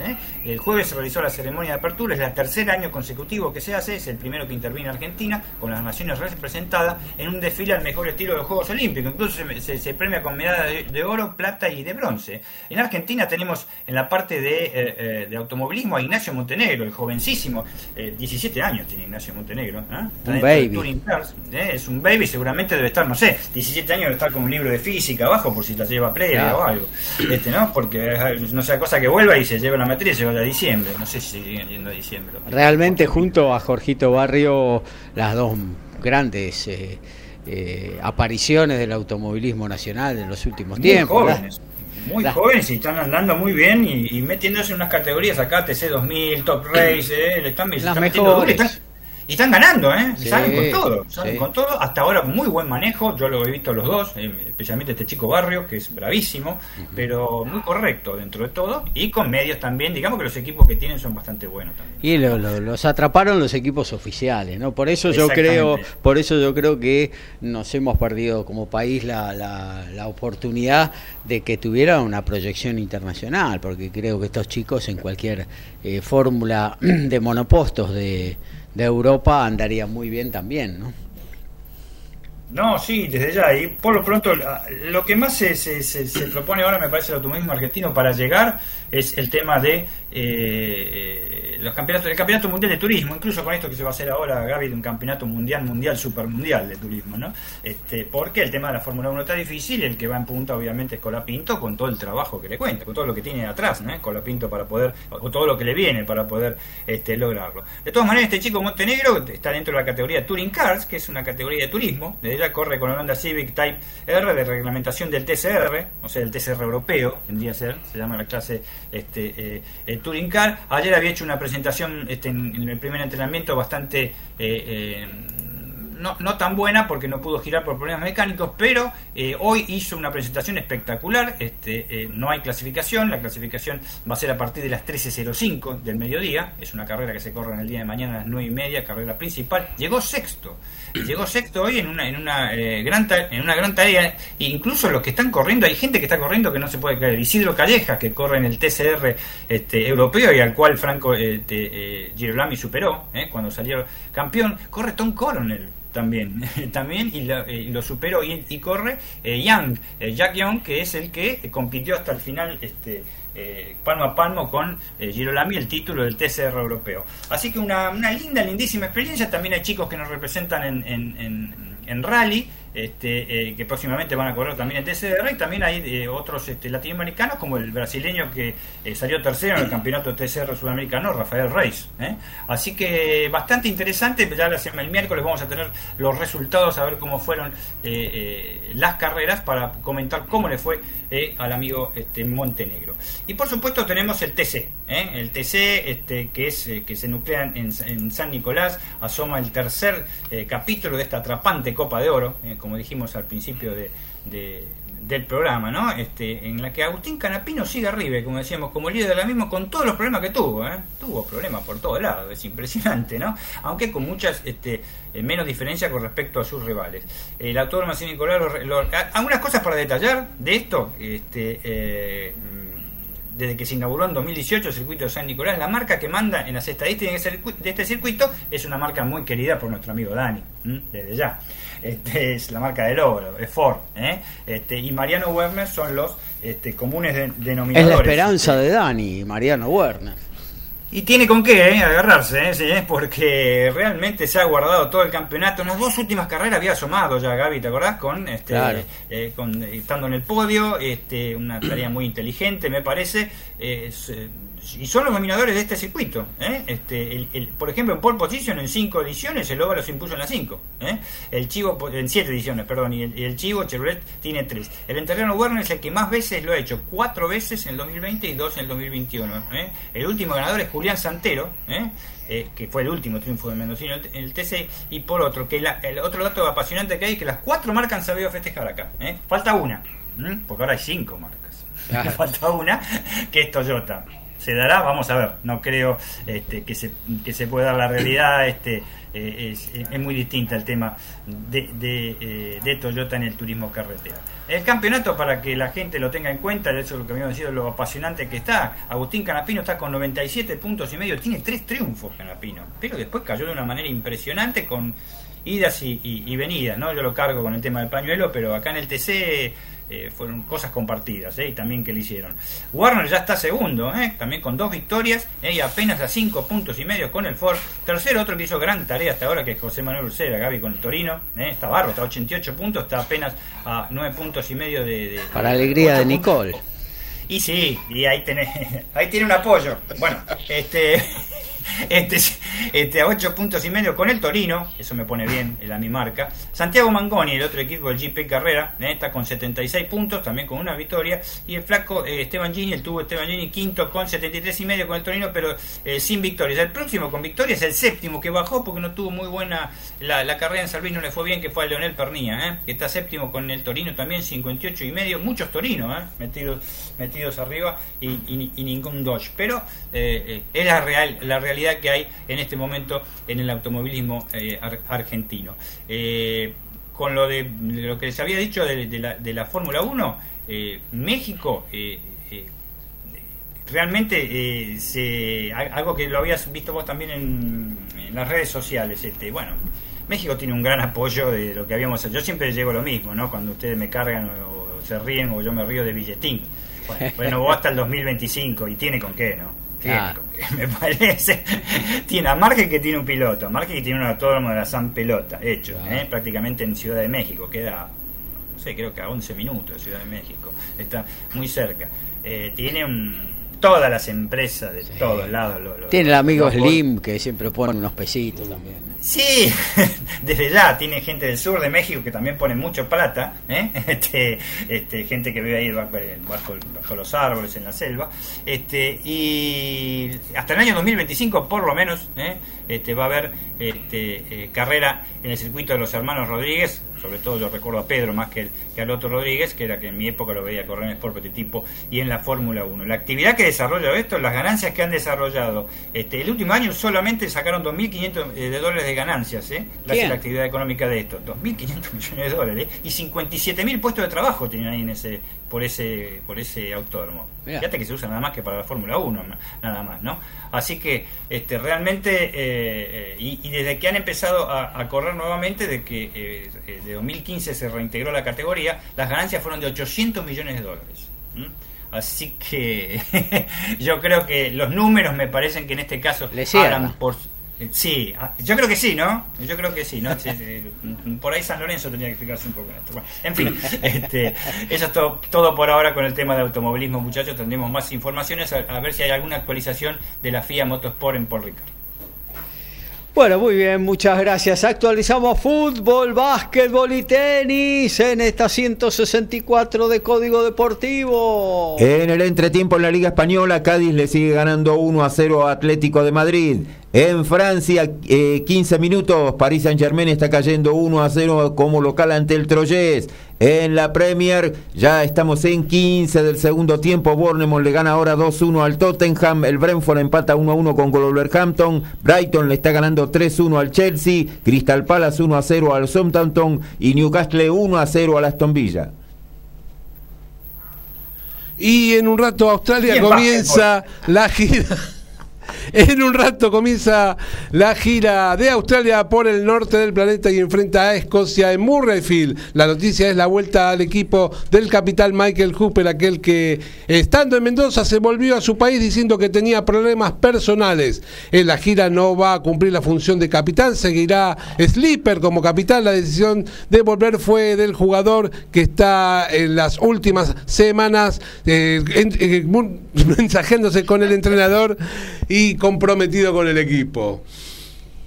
Y en básquetbol terminó, están en el, segundo cuarto, están en el entretiempo, recién acaba de terminar. Kimsa de Santiago del Estero lo dio vuelta, como decíamos, y gracias, gracias a una gran tarea de Ramírez Barrios, Mauro Cosolito y sobre todo de Franco Barale, titular del seleccionado argentino, seguramente como base en la ventana de noviembre de la FIBA, le supera 43 a 33 a San Martín de Corrientes, eh, terminado el segundo cuarto. Basilea hay tiebreak para definir el primer set entre Holger Run y Roberto Bautista Gut, mientras que en Viena Denis Shapovalov se impone por 7-6 y 5-0 sobre Borna Choric. Todo pareciera indicar que el canadiense jugará la final de mañana ante Daniel Medvedev. Desde la ciudad autónoma de Buenos Aires, República Argentina, transmite MG Radio. MG Radio. MG Radio www.mgradio.com.ar Mabel Rodríguez, clases de canto. interpretación, trabajo corporal y vocal. Comunicate a nmabelr.hotmail.com o al Instagram arroba nmabelr. Animate con Mabel Rodríguez.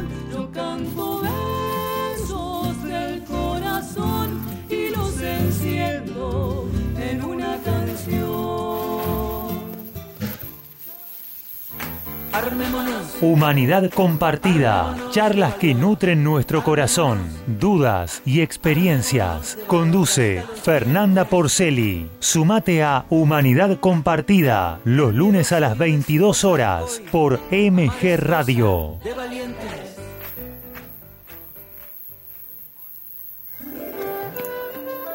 Runas Tarot es un programa de predicciones, runas, arcanos, ángeles, horóscopo y más. Conduce la licenciada en psicología y tarotista terapéutica Claudia Sánchez. No te quedes con las dudas. Sumate a Runas Tarot los martes a las 17 horas por MG Radio. Iri Jaramillo y gran equipo hacen más divertido en radio. Columnas, móvil, buena música y la mejor onda en el mediodía dominguero. Pasa la bomba con más divertido en radio. Los domingos a las 12 por MG Radio.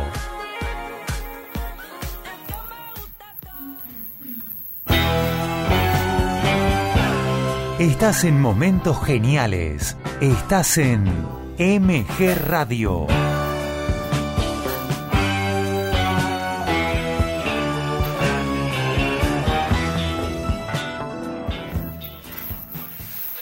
Aquí estamos de vuelta. Segundo tiempo de Código Deportivo. El gol más gritado, ese passing quirúrgico, el knockout fulminante, pasa por Código Deportivo.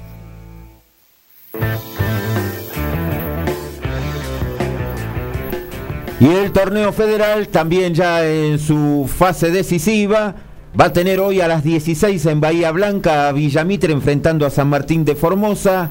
Mañana desde las 16 también en Bahía Blanca en el Carminati Olimpo recibe a Independiente de Chivilcoy. A las 17 en Nueva Italia Racing ante Central Norte de Salta y 19.30 en Resistencia Sarmiento Ciudad Bolívar.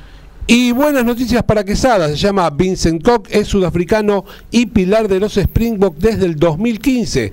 Tiene experiencia y un excelente scrum. Deja la Liga de Inglaterra para sumarse al Stade francés como Joker Medical. Eh, otro peso pesado de Sudáfrica es Silla Colisi, que es el capitán de los Springboks y suena para Racing 92.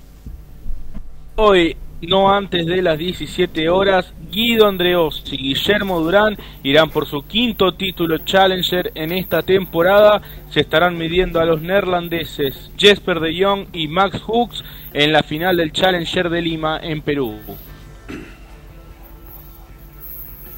Y en el automovilismo, entre los diversos invitados de lujo que tendrá el turismo nacional en la carrera de los 200 pilotos, no faltará la presencia del arrecifeño Norberto Fontana, quien manejará el Kia Cerato de Alifarco Sport, en este caso acompañando al misionero Facundo Bustos, que justamente debuta en la KC3 en la carrera que se desarrollará en Oscar y Juan Gables. Para Fontana es el regreso a la categoría donde debutó en 2017, en ese entonces manejando un Chevrolet Cruze. Posteriormente, en 2018, se ubicó en un Citroën en el que fue su último paso por la clase 3. Y como dije el miércoles, está confirmado el duelo de mexicanos por el cetro vacante Superpluma OMB. El Manuel Vaquero Navarrete y Oscar Valdés chocarán el próximo 3 de febrero sin sede confirmada aún. Y en básquet, la Liga Sudamericana se vienen los cuartos de final. Los cruces de los cuartos de final de la Liga Sudamericana fueron confirmados y habrá un duelo entre equipos argentinos en el torneo continental que asegura una semifinal para un equipo de nuestro país. ¿eh? Por el grupo A avanzaron San Martín y Titanes de Colombia, por el B lo hicieron Oberá de, Argentina y Bauru de Brasil. Y el grupo C clasificaron Boca y Aguada de eh, Uruguay. El grupo D se definió hace una semana dejado clasificados a Sao Paulo y Unifacisa, todos de Brasil. San Martín Oberá en el duelo argentino, Boca Juniors Sao Paulo, Unifacisa Brasil, Aguada Uruguay, Bauru Brasil versus Titanes Colombia a partido único. Nos metemos en el tenis, Lautaro Miranda. Sí, Gaby, acaba de terminar recién, recién la segunda semi en Viena. Denis Shapovalov se impuso por 7-6 y 6-0 sobre Borna Choric. El croata realmente ha batido en los últimos dos games del partido, prácticamente resignado al, a la derrota y de esta manera Shapovalov está en la final, allí en la capital austríaca jugará su sexta final eh, en el circuito ATP y apenas tiene un título eh, ganado hace más de tres años en Estocolmo, por lo que mañana ante Medvedev buscará conquistar el segundo título ATP de su carrera. Un Medvedev que llega en una racha impresionante porque venció en fila a Basilashvili, a Tim, a Sinner y a Dimitrov y no perdió un solo set entre todos estos partidos. Así que eh, Medvedev parece haber eh, recordado cómo jugar al tenis luego de un año en el que claramente no cumplió las expectativas. Ha sido padre hace unas pocas semanas y eso le ha dado eh, cierta frescura mental para afrontar este tramo final de temporada y ya si gana mañana estará oficialmente clasificado al Master de Turín, pero más allá de eso todo pareciera indicar que no corre riesgo su clasificación eh, al torneo de maestros. Así que esa es la final de Viena y como ya veníamos adelantando eh, en el programa, Félix Oyer Aliasim dio hoy la, eh, no diría sorpresa, porque de hecho la había ganado hace un par de semanas también en la Copa Davis, pero sin lugar a dudas dio un gran golpe sobre la mesa al superar por 6-3 y 6-2 a Carlos Alcaraz la segunda derrota de Alcaraz en sets corridos este año y hoy tuvo apenas una pelota de quiebre que fue en el último en el último game del partido eh, Aliasim que salvo por esa por ese breakpoint que tuvo que afrontar en el último game del día de hoy no afrontó eh, puntos de breaks en contra en toda la semana está sacando realmente muy bien, está jugando un nivel bárbaro eh, en estas condiciones indoor que le ofrece eh, el torneo de Basilea, torneo que bueno se caracteriza por tener una de las pistas más rápidas del circuito. Eh, Roger Federer, que es el dueño del torneo, lo ha ganado en 10 oportunidades producto también de que eh, es una cancha que se le ajusta a, la perfección. Y, bueno, Félix está sacando lo mejor de sí, está en la final, no perdió ningún set, tampoco le han quebrado el servicio. Y, perdón, sí perdió un set en la primera ronda ante el local Hustler, fue en un tiebreak, eh, un partido que se le hizo realmente muy complicado ese del debut, ganó 6-4 en el tercero, pero desde ahí Así que no tuvo ningún problema. Le ganó 6-1, 6-0 a Kekmanovic, 6-2, 6-3 a Bublik el día de ayer y hoy Alcaraz 6-3, 6-2. Espera por Rune o por Bautista Gut. El joven danés acaba de ganar el primer set, por lo que podríamos tener una final realmente muy muy joven allí en Basilea. Está poniendo la cabeza en lo que tiene que ver con el Master 1000 de París que continuará la semana que viene, que se jugará la semana que viene, un torneo que a diferencia de otros años tiene muy buena presencia de jugadores top. El único top 20 que no, no estará jugando es Alexander Zverev por la lesión que sufrió en Roland Garros, que lo ha marginado del resto de la temporada. Pero sí tenemos la presencia de Rafa Nadal, que nunca ganó este torneo, que buscará ganarlo por primera vez en su carrera, de Novak Djokovic y por supuesto de Carlos Alcaraz, de Casper Ruud, de Medvedev y de Tsitsipas, entre los jugadores más destacados. Allí habrá tres argentinos, entre ellos Diego Schwarman, que estará jugando ante Maxim Cressy en la primera ronda. De ganar, se estará midiendo a Novak Djokovic. Este es uno de los privilegios que ha perdido el Peque Schwarman, ya que siendo cabeza de serie, te aseguras de no jugar contra ningún otro cabeza de serie, al menos hasta la primera ronda. Ese privilegio que tenía hasta mitad de año, privilegio adquirido desde ya, lo ha perdido producto de su descenso en el ranking. Y bueno, tiene que empezar a, chocar contra los más fuertes de movida. Sebastián Báez se estará midiendo a Karen Hayanov, partido realmente durísimo, porque Kayanov ganó este torneo de París-Bercy en el año 2018. De ganar podría chocar con Yannick Sinner en la segunda ronda. Y Francisco Cerúndolo estará enfrentando a Denis Shapovalov en el debut, un canadiense que viene muy en racha. Y de ganar se estaría midiendo a Pablo Carreño Busta o Albert Ramos Viñolas. Esos son los argentinos. Hay un aspecto destacado y es que en este torneo se retirará Gilles Simon, ex número 6 del mundo, tenista francés, 38 años, campeón de Copa Davis, uno de los mejores jugadores que ha dado el tenis francés en el siglo XXI, se estará retirando eh, en este torneo, tendrá como rival de primera ronda nada más y nada menos que Andy Murray, ex número 1 del mundo, imagino este partido tendrá lugar el día lunes por la noche en París, Así que bueno, se esperan emociones fuertes allí en el Master 1000 de París-Bercy. Una cosita, Gaby, rápido para cerrar lo que tiene que ver este, a colación del torneo de Viena que estábamos comentando, y es que en instantes se estará jugando la segunda semifinal de dobles, que tendrá tres argentinos en cancha. Francisco Cerúndolo y Máximo González, ambos argentinos, se estarán enfrentando a Andrés Molteni junto al mexicano Santiago González la pareja que gane estará en la final para enfrentarse a los locales Erler y Midler. Así que ya hay un argentino asegurado en la gran final. Y tenemos, bueno, semifinales del Challenger de Lima. Román Burruchaga estará chocando ante Tomás Echeverry y a continuación Federico Coria ante el alemán Daniel Almayer, eh, Argentina buscando sumar el título número 22 en el circuito Challenger esta temporada. Y para cerrar, el día de ayer tuvo lugar la presentación del torneo de maestras, las finales de la WTA que este año se estarán disputando en Fort Worth, Texas.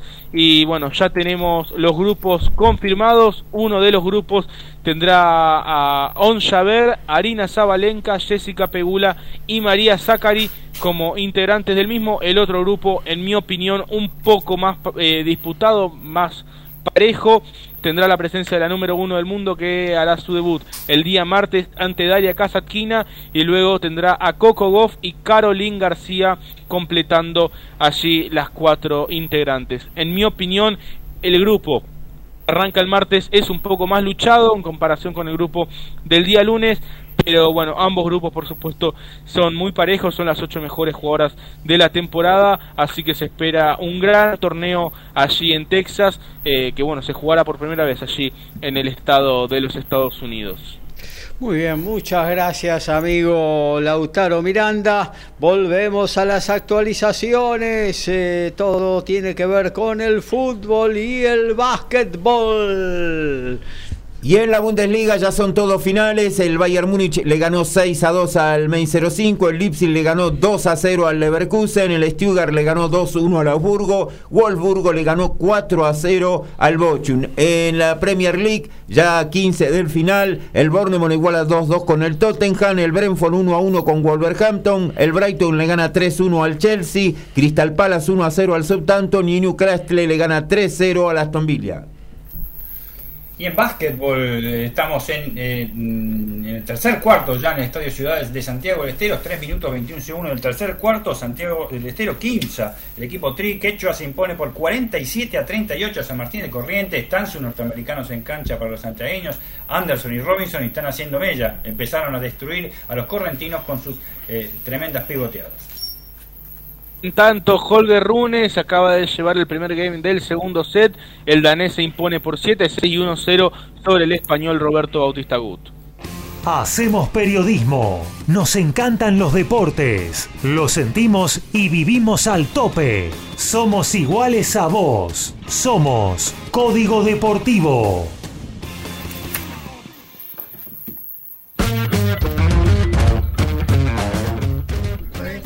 Y en la Liga Española, Almería, recordamos que le ganó 3 a 1 al Celta de Vigo. Cádiz, en día del segundo tiempo, le está ganando 1 a 0 al Atlético de Madrid. Por la Liga Holandesa, el Jereven y Utrecht igualan 1 a 1. Y Dan Vigar, una de las estrellas de Gales, en la apertura y jugó también para los Lions, desde el 2018 está en Northampton de Inglaterra, pero en estos últimos tiempos está teniendo problemas financieros, así que algunos medios franceses ya lo vinculan con el poderoso Toulon, otro jugador importante para un equipo con muchas estrellas, va a contar con el campeón del Seis Naciones 2013 y 2019. Ya hay dos finales confirmadas este fin de semana del circuito Challenger. Una de ellas es en Playford en Australia. Donde Ryo Noguchi de Japón se estará midiendo al local Rinki Ishikata.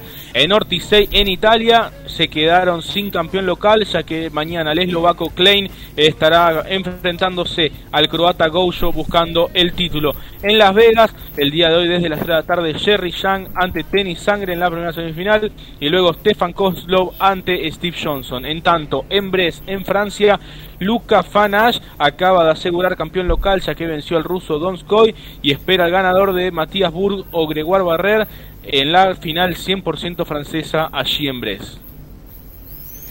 Y en automovilismo, a 10 días de la multitudinaria cita en los Cari Juan Garbe de los 200 pilotos, los pilotos titulares del Turismo Nacional van confirmando a sus invitados para esta carrera y quien lo hizo en la última hora fue uno de sus habituales protagonistas de clase 3, el uruguayo Mauricio Lambili, que tendrá compañero a otro charruga. ¿Y qué charruga? Porque se trata de Santiago Urrutia, que a partir del próximo viernes se estará subiendo al Toyota de su compatriota para los primeros ensayos. El piloto de Linan con el WTCR, donde marcha sexto en el campeonato, pero sin la poder, posibilidad de seguir sumando por baja de equipo o a esta vez en Turismo Nacional de la Argentina. Esta noche Jake Paul y el ex campeón de UFC, el brasilero Anderson Silva, boxearán a 8 rounds con transmisión de Star Más. Todo esto será desde Arizona. La Liga Argentina de Básquet ya rodando por todo el país y con buen goleo. La jornada de la, Liga tuvo cinco partidos en la Conferencia del Norte y el más destacado fue el que enfrentó a los dos equipos eh, cordobeses invictos en el torneo.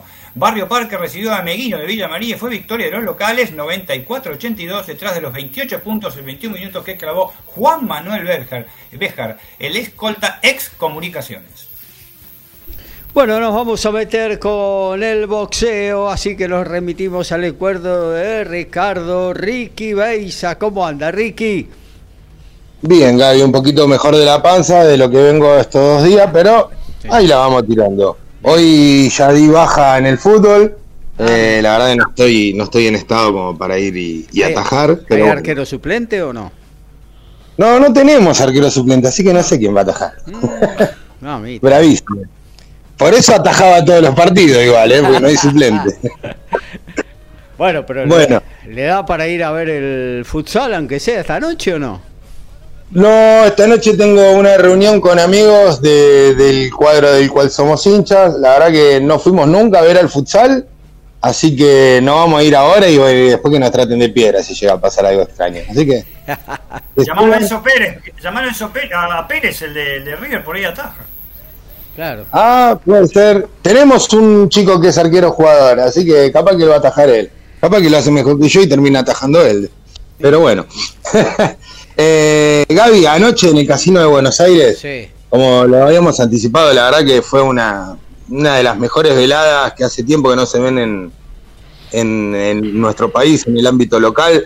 Eh, creo que va a ser para pelea del año. Eh, Ángel Sansón Rosa y Leandro el Huracán Fonseca hicieron vibrar a todos. Eh, una pelea como, como, le gusta a los amantes del boxeo, eh, de golpe, de toma y daca, y con el agregado de que hubo choques de cabezas y la verdad que hubieron lesiones, eh, heridas importantes eh, una pelea ensangrentada como, como las viejas, por ejemplo, eh, para recordar alguna, alguna muy importante, eh, la de Richie Kate contra, y se me fue el nombre justo ahora del boxeador argentino. Galíndez. La de Galíndez, claro, justamente cómo se llama Galíndez. Galíndez frente a Richie Kate.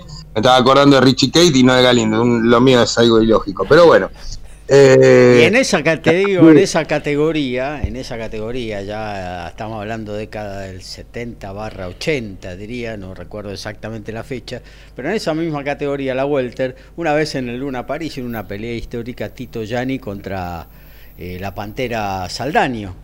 Mamita, fueron creo que 4, 5, 6 rounds que no pararon de pegarse. Claro, no pararon de pegarse, así que fue una pelea también histórica. Y justamente en esta categoría en la que ayer eh, eh, pelearon Rosa y eh, el Huracán. Fonseca. Claro. Fonseca, La verdad que fue, fue un peleón, fue un peleón. Desde el primer round salieron a tirarse con todo. era un choque de invictos. lo bueno de todo esto es que ya dijeron que iba a haber una revancha, el público lo merece, ellos se lo merecen también. Eh, va a ser de vuelta por el título argentino welter, como dijimos en la categoría. La pelea terminó con un fallo unánime. Eh, yo lo tenía un poquito más alejado a, Rosa. Yo también. Pero sí, yo creo que la de 97-93 fue la más eh, correcta de, de las tarjetas. Después hubieron dos de 96-94. Pero eh, a, tenerle, a tener en cuenta también a Leandro Fonseca, que demostró que se la banca, demostró que puede pegar y demostró que puede ir por algún título eh, en breve. La verdad que está, no se asustó ante el marco, la verdad que eh, está muy, muy lindo todo, todo lo que se hizo en el, en el Casino de Buenos Aires. Y aparte de esto, también hubo una pelea interesante que fue la de la del título mundial donde peleó Clara Lescurat. Clara Lescurat en otra pelea también accidentada por golpes de cabeza, también hubo heridas. Eh, se quedó con el cetro Super Mosca, por primera vez lo, lo expuso. Esto fue ante la mexicana Nailea Gil Zanavia, que está rankeada número 10 del mundo. Y estas son las peleas que nos gustan las peleas donde van a, entregar todo, eh, donde hay boxeo, porque a ver, Rosa en un momento le bajó las manos y boxeó. Eh, fue, fue un momento donde todo el mundo se pensaba que podía haber caído y no cayó, se la bancó muy bien. Eh, yo creo que ah, hubo, hubo un golpe muy, muy repetido de Rosa que no pudo, no pudo entenderlo ni contrarrestarlo Fonseca, que, fue la derecha boleada. Eh, le entraban, le entraban muchas, muchas derechas boleadas a Fonseca, que con el correr del, de los rounds la fue, la fue entendiendo y fue cerrando esa guardia, pero terminó con todo el ojo cerrado. Eh, un peleón, un peleón para, para ser eh, más concreto, la verdad que es, todo lo que un fanático del boxeo quiere ver, la pelea que se dio anoche en el Casino de Buenos Aires. Y eh, sirvió también, eh, Ricky, como evaluación para un Sansón Rosa que mm, muchos pensamos que está para ser proyectado a nivel internacional y bueno, que ayer demostró algunas cosas positivas.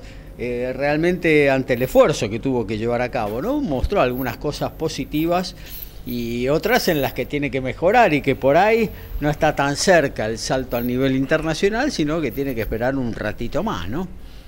Bueno, pero es como decimos siempre, Gaby, tienen que pelear los mejores contra los mejores, los invictos contra los invictos, como para ir sabiendo eh, cuál cuál es el... ¿Dónde estás parado? El que tiene, claro, dónde, dónde está parado, eh, a qué puede llegar a apuntar. Por ejemplo, hoy hablamos del BU Verón al Buenón le pusieron eh, a, Franco Ledesma. Franco Ledesma es un chico que tiene más peleas perdidas que ganadas. Entonces, eso sirve solamente para aumentar los récords, como, como lo hablamos siempre. Eh, a mí esas cosas no me gustan. Yo creo que tienen que ir los mejores contra los mejores. Y, eh, como vos decís, esta, esta pelea es para evaluar ¿Dónde está parado Sansón Rosa? Sansón Rosa para mí es un boxeador con muchísimo, muchísimo potencial para seguir explotando. Es un diamante a seguir puliendo. Este chico tiene pegada, tiene aguante, demostró que es guapo. Eh, todas. Pero también tiene cosas malas como por ejemplo eh, ahogarse en el medio de la pelea, quedó ahogado dos rounds. Le pasó lo mismo en la pelea contra Juan Leal. Eh, quedó ahogado y, y, no podía no podía sacar las manos eh, durante dos rounds, tres rounds, que fue los que perdió claramente, eh, y es donde se le acercan en las tarjetas, si tiene que ir al, fallo de las tarjetas. Eso también quizás está ligado al hecho de que casi todas sus peleas, fuera de las que vos nombraste con Leal y en la de anoche, fueron de rápida resolución, ¿no? Entonces eh, debe acostumbrarse a pelear a larga distancia también. Y, pero sí, ese es uno de los puntos débiles, por lo menos que vi yo también. Y otro tendrá que ver también con eh, el aspecto de defensa, ¿no? Y vas a su defensa en el visteo, en la cintura, eh, va a tener que empezar a bloquear un poquito más con sus brazos los ataques contrarios porque ayer le entraron mucho, le entraron mucho eh, y fue uno de los pocos boxeadores, creo, porque Leal hizo una pelea defensiva en su momento. Eh, fue, uno de los pocos boxeadores que le fue al frente, que se lo fue a llevar por delante y a, proponerle el palo a palo, ¿no? Eh, y bueno, ahí mostró, digamos, estas, eh, estas falencias que bueno, en un nivel superior pueden ser difíciles, ¿no? Pueden ser difíciles. Claro, convengamos que la categoría Welter es una categoría eh, muy complicada a nivel internacional, es de, la elite del, boxeo. Eh, creo que los mejores, los mejores boxeadores, libras por libra, de, 10, deben haber 3 o 4 metidos ahí en ese ranking. Claro que sí. Así que eh, por eso digo que tiene mucho para dar, pero también tiene mucho para aprender, Sansón. Así que, bueno, esto es lo que pasó anoche y hoy tengo otro de mis pollitos eh, aquí en C4 Ruiz, correcto. Esta noche OR Promotion nos presenta la velada explosiva, como le llamó, desde el Club Unión y Progreso en Santa Fe. Es por el título Gallo Latino que está vacante. va a pelear Rodrigo C4 Ruiz, el tucumano, que tiene un récord de 11 peleas con 9 knockouts 11 ganadas, 9 knockout, ninguna derrota. Va a enfrentar al ecuatoriano Puejayo, que tiene un récord bastante interesante, también 19-3. Eh, esto va a ser a 10 asaltos. Eh, va a ser el fondo de la, de la velada de Texas Sport, que va a transmitir tres combates más con chicos prácticamente debutando, tienen una o dos peleas. Eh, interesante para ver a C4, como siempre digo, es un boxeador explosivo, obviamente su apodo lo, dice, pero tiene una mano, una pegada muy, muy fuerte. Eh, bueno, para ir más o menos manejando los tiempos y que a Dan le quede, le quede un poquito de espacio, vamos a ir resumiendo. Eh, una burbuja en busca del unificado ligero, Gaby. Eh, está, todo listo, todo listo, dieron el peso para que Karen Carvajal enfrente a la supercampeona, a la irlandesa Katy Taylor esto va a ser por los cinturones AMB, OMB, FIB y CMB. Este combate se va a realizar en el Ovo Arena de Wembley. Eh, la transmisión va a ser de Dazón para, para todo el mundo desde las 15 horas Argentina.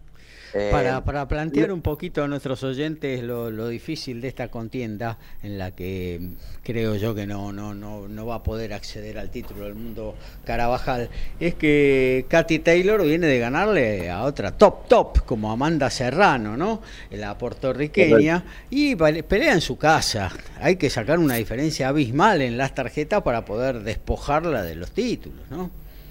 Sí, convengamos que son, son peleas y una mano puede cambiar todo, eh, pero hablando de boxeo femenino es más difícil que haya un knockout.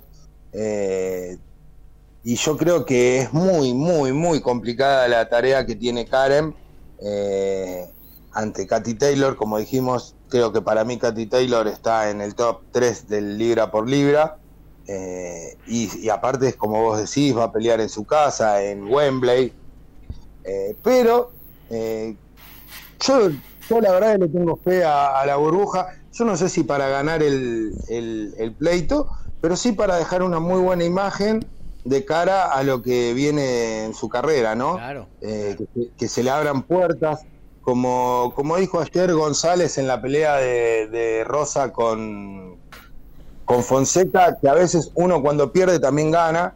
Yo creo que, Carvajal haciendo una muy buena pelea eh, anti Katy Taylor eh, va a ganar, va a ganar eh, mirada del exterior, se le van a abrir puertas. Así que esperemos que haga una muy buena batalla. Y otro que va a pelear hoy, que se le abren las puertas, ya, ya varias veces se le vino abriendo las puertas, pero como siempre decimos, llega, llega con poco digamos, con poco campamento, llega sobre la hora eh, como reemplazo, es Matías Romero. Matías Romero esta noche va a pelear en el Madison Square Garden de Nueva York, en el mítico, eh, va a chocar ante el tren cubano Robeisi Ramírez, que tiene un récord de 12-1.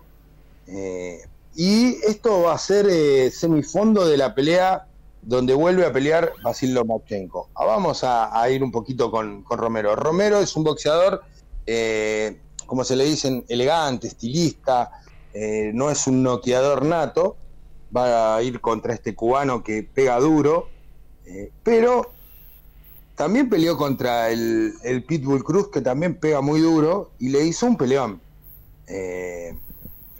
la verdad que Romero es un boxeador que no se deja pegar es una de las partes primordiales del boxeo. Vos tenés que pegar y no dejar que te golpeen. Eh, y una de las claves es justamente esta, que, no creo que Matías Romero, es, Romero es un boxeador que está siempre entrenado, está siempre en peso, por eso se puede permitir estas cosas, eh, de, de aceptar una pelea con dos semanas de anticipación. Así que tengo, tengo buena, buena impresión de, que puede llegar a ser una muy buena pelea y, es para mirar. Y la pelea de fondo, para ir cerrando Gaby, eh, va a pelear el ucraniano Vasil Lomachenko, que para mí es uno de los mejores boxeadores de, esta, de esta época, eh, con un récord increíble como amateur y un récord no tan amplio en, la parte rentada, pero ya sabemos que, que fue campeón del mundo eh, así que es para mirarla. Va a pelear va a pelear ante el local Jermaine Ortiz en una pelea pactada 12 rounds eh, con transmisión de Teis Sport. Eh, así que es para mirarlo. Ojo, va temprano, la velada empieza a 19.30, así que esperemos que no se mezclen tanto la, pelea de Lomachenko con la de C4 Ruiz, si no vamos a tener que poner a grabar las, las peleas. pero bueno, hay que mirarlo, Gaby. Con respecto, volviendo, volviendo un poquito a lo de, a lo de Carabajal, eh, esto es por plataforma Dazón, así que el que quiera ver va a tener que poner un dolarito, dos dolaritos, y bueno, ya le dejo espacio a Dani. O ir para tu casa y listo. Si es que Firulay no deja entrar, va, no sé. No, sí, Firulay te va a dejar entrar. No, yo no voy a estar, yo me tengo que ir a cubrir lo miramos con Sarita, lo miramos con Sarita y listo. Exactamente, estamos con los cuartos de final de la Liga Juvenil de Hurlingham. Sí. Eh, así que bueno, tengo que ir y tengo que estar de devedor en varios partidos, en dos, tres tiras por lo menos. Bien, Hay que conservar el trabajo. tal cual. Bueno, gracias amigo Ricky Baiza con todo el boxeo. ¿eh? Muy buena jornada, sobre todo para los boxeadores argentinos. Sobre la chicharra, nos vamos con el básquetbol y el señor Daniel Medina. ¿Cómo anda Dani? Aquí estamos, en acaba, de comenzar el cuarto cuarto en el Estadio de Ciudades. Quinza está haciendo demasiado la fusión para los correntinos, que hasta ahora estaban invictos en un partido bastante favorable a los, a los santiagueños. 66 a 51 cuando se llevan disputados nada más que 9 segundos del cuarto cuarto. La tarea de los este, pivots este, eh, norteamericanos, este, eh, eh, Robinson y Anderson, realmente destrozó, porque otra cosa no se puede decir, al equipo del muy buen base Solanas de San Martín de Corriente, que pudo poco hacer y ya con una diferencia de 15 puntos que podría llegar a ser definitiva en este último cuarto, aunque ustedes saben que el básquet en el básquet nunca está nada definido.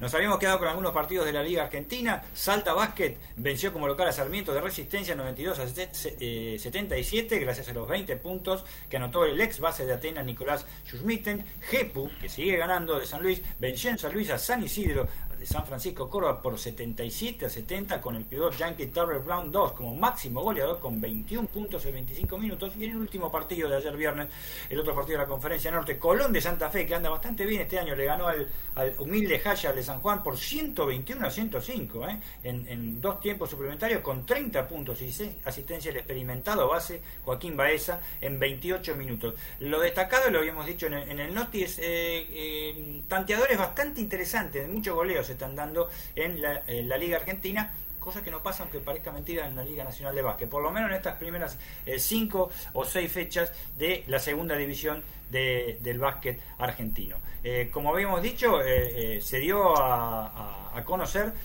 para la mm, FIBA en las ventanas del Mundial 2023 la lista argentina y por supuesto las dudas. ¿no? Pablo Prigioni definió una lista de 14 jugadores para los juegos de visitante ante República Dominicana y Bahamas. Los dos juegos duros. ¿eh? El de Bahamas no es tan fácil como crees también, Gaby, con este tipo de equipo ¿eh? este, que, va, que va a presentar Argentina. La República Dominicana, yo te diría que el clásico partido de los futboleros que decimos chivo, y más que Chivo también, ¿eh? estamos, estamos ahí con toda la confianza, con Venezuela también habíamos sido medio de punto, pero llevábamos un equipo completo, por primera vez, completo, completo, y lo sacó muy bien, me acuerdo. Eh, el equipo argentino se va a concentrar en Miami el 6 de noviembre para luego viajar a Santo Domingo, donde el 10 de noviembre a las 21 horas se enfrentará a la poderosa República Dominicana para luego visitar a Bahamas en Nassau el 13 de noviembre a las 21.15 horas de Argentina. Ambos partidos van a ser televisados por TIC Sport, ¿eh? ¿Eh? En canal, el canal de cable. Eh, vamos a ver República Dominicana, quien también pone Gaby, ¿eh? Claro. Porque no se sabe con el tema de los tres NBA que tienen, que son muy buenos NBA, por supuesto, que tiene a ver si se los van a dar. parecería que sí, eh. Ese es el tema. ¿Y, por qué? Que, ¿Y por qué? ¿Y por qué no? Vos sabés que República Dominicana, todo Centro, Centroamérica con Estados Unidos tiene otro tipo de relación. este, así que vamos a ver, es, es un run run que, que, está en el ambiente. Desde ya van a estar ausentes eh, y Golmaro en Argentina, en la NBA, y los jugadores de la Euroliga, todos, desde La Provítola, Deck y Luca Vildosa, que ahora están en Estrella Roja. Eso es lo que no puedo entender, ¿no? Porque la Euroliga es FIBA, ¿y por qué si es una ventana FIBA no te pueden dar los jugadores? Porque en este momento existen, y lo habíamos mencionado en Código Deportivo hace dos semanas, este un sábado, el tema de que eh, la FIBA está haciendo gestiones con la Euroliga para la flexibilización este, eh, de, algunos casos. ¿eh? Hasta ahora la flexibilización ha, sido nada más que con Sergio Escariolo, con el tema de dirigir al Virtus Boloña, que en una ventana de España le van a permitir dirigir, le corrieron la fecha a España desde ya. Pero después con los jugadores no. Y este, la FIBA dijo que ya están avanzadas, muy avanzadas las conversaciones.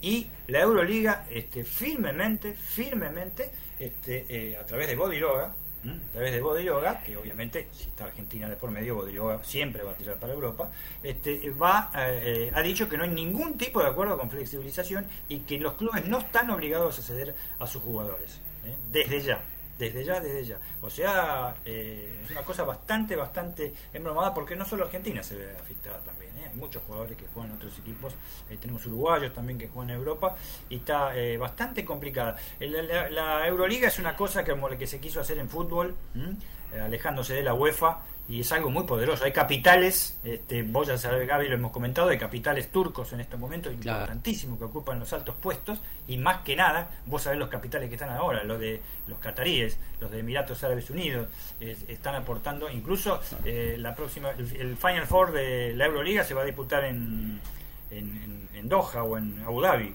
este, eh, el año que viene, en el 2023. Así que imagínate, se lucha contra todo eso, como siempre, Billetín, que lo he nombrado por tercera vez este, en este programa. Avísenle que Mataderos existe.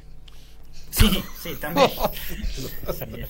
Y lo podemos mandar al matadero ahí tranquilamente. ¿eh? Este, convocados, la, sorpresa y el retorno. Eh, ojo, ojo que hablando, hablando de esos billetines, y acá me meto en el fútbol, ¿no? hay una hay un rum rum que cada vez toma más cuerpo, ¿eh? que el Citigroup estaría a punto de comprar Belgrano de Córdoba, 60 millones de dólares, ¿eh? Ojo. la pelota, ¿eh? Así que vamos a ver qué pasa ahí con eso. Y ahí hay otro run run que parece que Suárez de River puede llegar a ir a Belgrano. Y bueno, por algo es, ¿no? Por algo por Algo es ¿no? desde ya. Eh, las sorpresas, pero no, no es tan sorpresa porque falta bases. Eh, nombré a tres bases que nos van a faltar. O sea, nos quedamos sin bases. No sé si queda claro Argentina para esta, para esta, sí, que juegue Prigioni. sí, que también manifestó los inconvenientes que tiene con Minnesota, eh, Prigioni. Que le están exigiendo mucho. Son todos problemas, hermano. Y son todos problemas porque están en el mejor básquet del mundo, se han metido y a veces tienen que priorizar ciertas cosas. Vuelve el Penca Aguirre, ¿eh? como base, el, el, argentino, este, el santiagueño que está en base en el Flamengo, Franco Valare que está haciendo un gran partido ahora, muy, muy buen partido, el base de Quimsa, y José Vildosa, el actual base de Flamengo, de, buen, de buena tarea, que fue el tercer base en la última ventana, ¿no? Desde ya. Viene Fernando Subrín, también como base, que sería el cuarto, que en el Obradorio no tiene muchos minutos, va y viene, el Obradorio no va muy bien en España Lo bueno, Viene Nico Brusino como escolta, que está teniendo muy buen momento, ¿eh? muy buen momento. El alero de Flamengo, ex instituto, gran jugador, Martín Cuello, vamos a ver cómo está. Este Nico Romano, que siempre aporta lo suyo, ¿eh? de instituto. Tomás Chapero, al ala pivot de Lobrense, que tiene mucha altura y pocos minutos. Este eh, Vuelve Lucio Redivo, el escolta del Casales Monferrato y subcampeón del mundo. ¿Eh? ojo, este, no tiene mucha altura, pero es un chico muy, muy dinámico. Juan Francisco eh, Fernández, ala pivot del Fuenlabrada, necesitamos altura. Juan Pablo Baulet, yo creo que como ala pivot, que está en Manresa, es nuestra, es nuestra fichita, ¿eh? junto obviamente a Marcos de Lía, que está jugando muy bien y que ha jugado muy bien las últimas ventanas de Lía. Se ha bancado ahí en la pintura. Baulet lo va a tener que ayudar y lo va a tener que ayudar y mucho a Tallavec Galici. Desde Y por supuesto, y, por ahí por ahí. Claro, Francisco Cáfaro, que es un tipo de, del Virginia Cavaliers, de, de, NSA de, Estados Unidos, pero que nunca tiene muchos minutos. No, nunca. Este, ese es el tema. Vamos a ver qué pasa con esto. Ya dimos completamente la liga, este, perdón, el tema de, eh, eh, de la ventana. El partido entre eh, los santiagueños y los este, correntinos se está imponiendo 15 por 74, 56, restan 5, 48 para terminar lo que sería en su séptimo partido, una quinta victoria del conjunto santiagueño que vuelve por sus fueros. Se viene la agenda en Código Deportivo número 164. Todos los deportes en un solo programa. Código Deportivo. Un, dos, un, dos, tres. Final de la Libertadores Flamengo Paranaense 17 horas por Fox, Primera Nacional 21 a 10 por TIC, Estudiantes de Buenos Aires, Gimnasia Grima de Mendoza. Por la Liga Inglesa, ESPN a las 13.30, Fulan Everton, 15.45 ESPN con Liverpool y Leeds United. En la Serie A de Italia ya está por comenzar, ESPN con Leche y Juventus, 15.45 ESPN con Inter y Sandoria. En la Liga Española, 13.30 DirecTV con Sevilla Rayo Vallecano. DirecTV a las 16, Valencia Barcelona. Segundo partido de la ventana de noviembre en la madrugada. Los All Blacks le ganaron a Japón 38 a 31 y en un ratito Escocia enfrenta a Australia en Murrayfield por estar más 13 y 30. Comienzo de las semifinales del torneo de la Urba, Hindú y Cuba por ESPN 2, 16 y 10. Más tarde, el Mundial Femenino, Inglaterra-Australia, 22-30 horas por estar más. Mañana domingo, al, también por el Mundial Femenino 0-30, Canadá-Estados Unidos. Segundo partido del torneo de la Urba, Newman y Sig a las 16 y 10 por ESPN 2. En estos momentos se puede ver la semifinal de Basilea entre Holger Rune y Roberto Bautista Agut por Star Plus. Mañana a las 10 de la mañana, 11, perdón, 11 de la mañana, la final entre el ganador de esta semi ante Félix Oye Aliasim. En este momento también por Star Plus se puede ver la semifinal de dobles en Viena de entre Francisco Cerúndolo y Máximo González ante Santiago González y Andrés Molteni. Mañana la final de dobles de Viena a las 8 de la mañana y a las 10 la final de singles entre Daniel Medvedev y Denis Shapovalov, todo por Star Plus. Y hoy desde las 14 horas por Challenger TV en la página oficial de la ATP, Román Burruchaga ante Tomás Echeverry y luego Federico Coria ante Daniel Almayer en las semifinales de Lima. Desde el lunes arranca el torneo de maestras en Fort Worth, Texas por ESPN. En automovilismo, hoy sábado 29 de octubre, Turismo Carretera en San Nicolás, tercera fecha Copa de Oro, clasificación 15 horas de Por TV. Fórmula 1, Gran Premio de México, hermanos Rodríguez, el circuito, clasificación a las 17 horas por Fox Sports 3. Desde las 15 horas, la plataforma de Dazón directo de Wembley nos presenta la pelea entre Katie Taylor y Karen Carabajal. A las 19.30 horas, ESPN desde el Madison Square Garden de New York nos presenta a Matías Romero versus Robeisi Ramírez y la pelea estelar de Basil Lomachenko versus Jermaine Ortiz. Y 23 horas, Teis Sport desde Santa Fe nos presenta a Rodrigo C4 Ruiz versus el ecuatoriano Poi Hayo.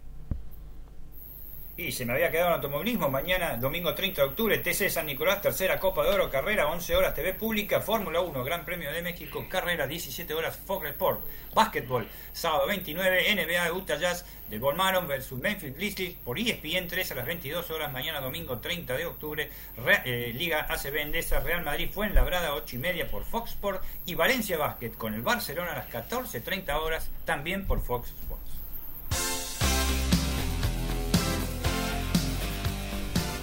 Y nos vamos, en, ¿eh? se quedan en compañía de Good Times, un muy buen programa hizo Carlos Mauro el jueves por la noche eh, y es digno de volver a escuchar o si no lo escuchaste, de escucharlo en este preciso momento. Dentro de un ratito, luego de la tanda, te lo ponemos en el aire de MG Radio. Luego, a partir de las 17, uno por la tarde y todo el folclore, ¿eh? una gran selección de nuestra música autóctona, imperdible la hora con Maximiliano Méndez. Y vamos con los saludos porque nos vamos hasta el miércoles 22 horas por el aire de la emisora de Villa Pueyrredón. Gracias, Horacio.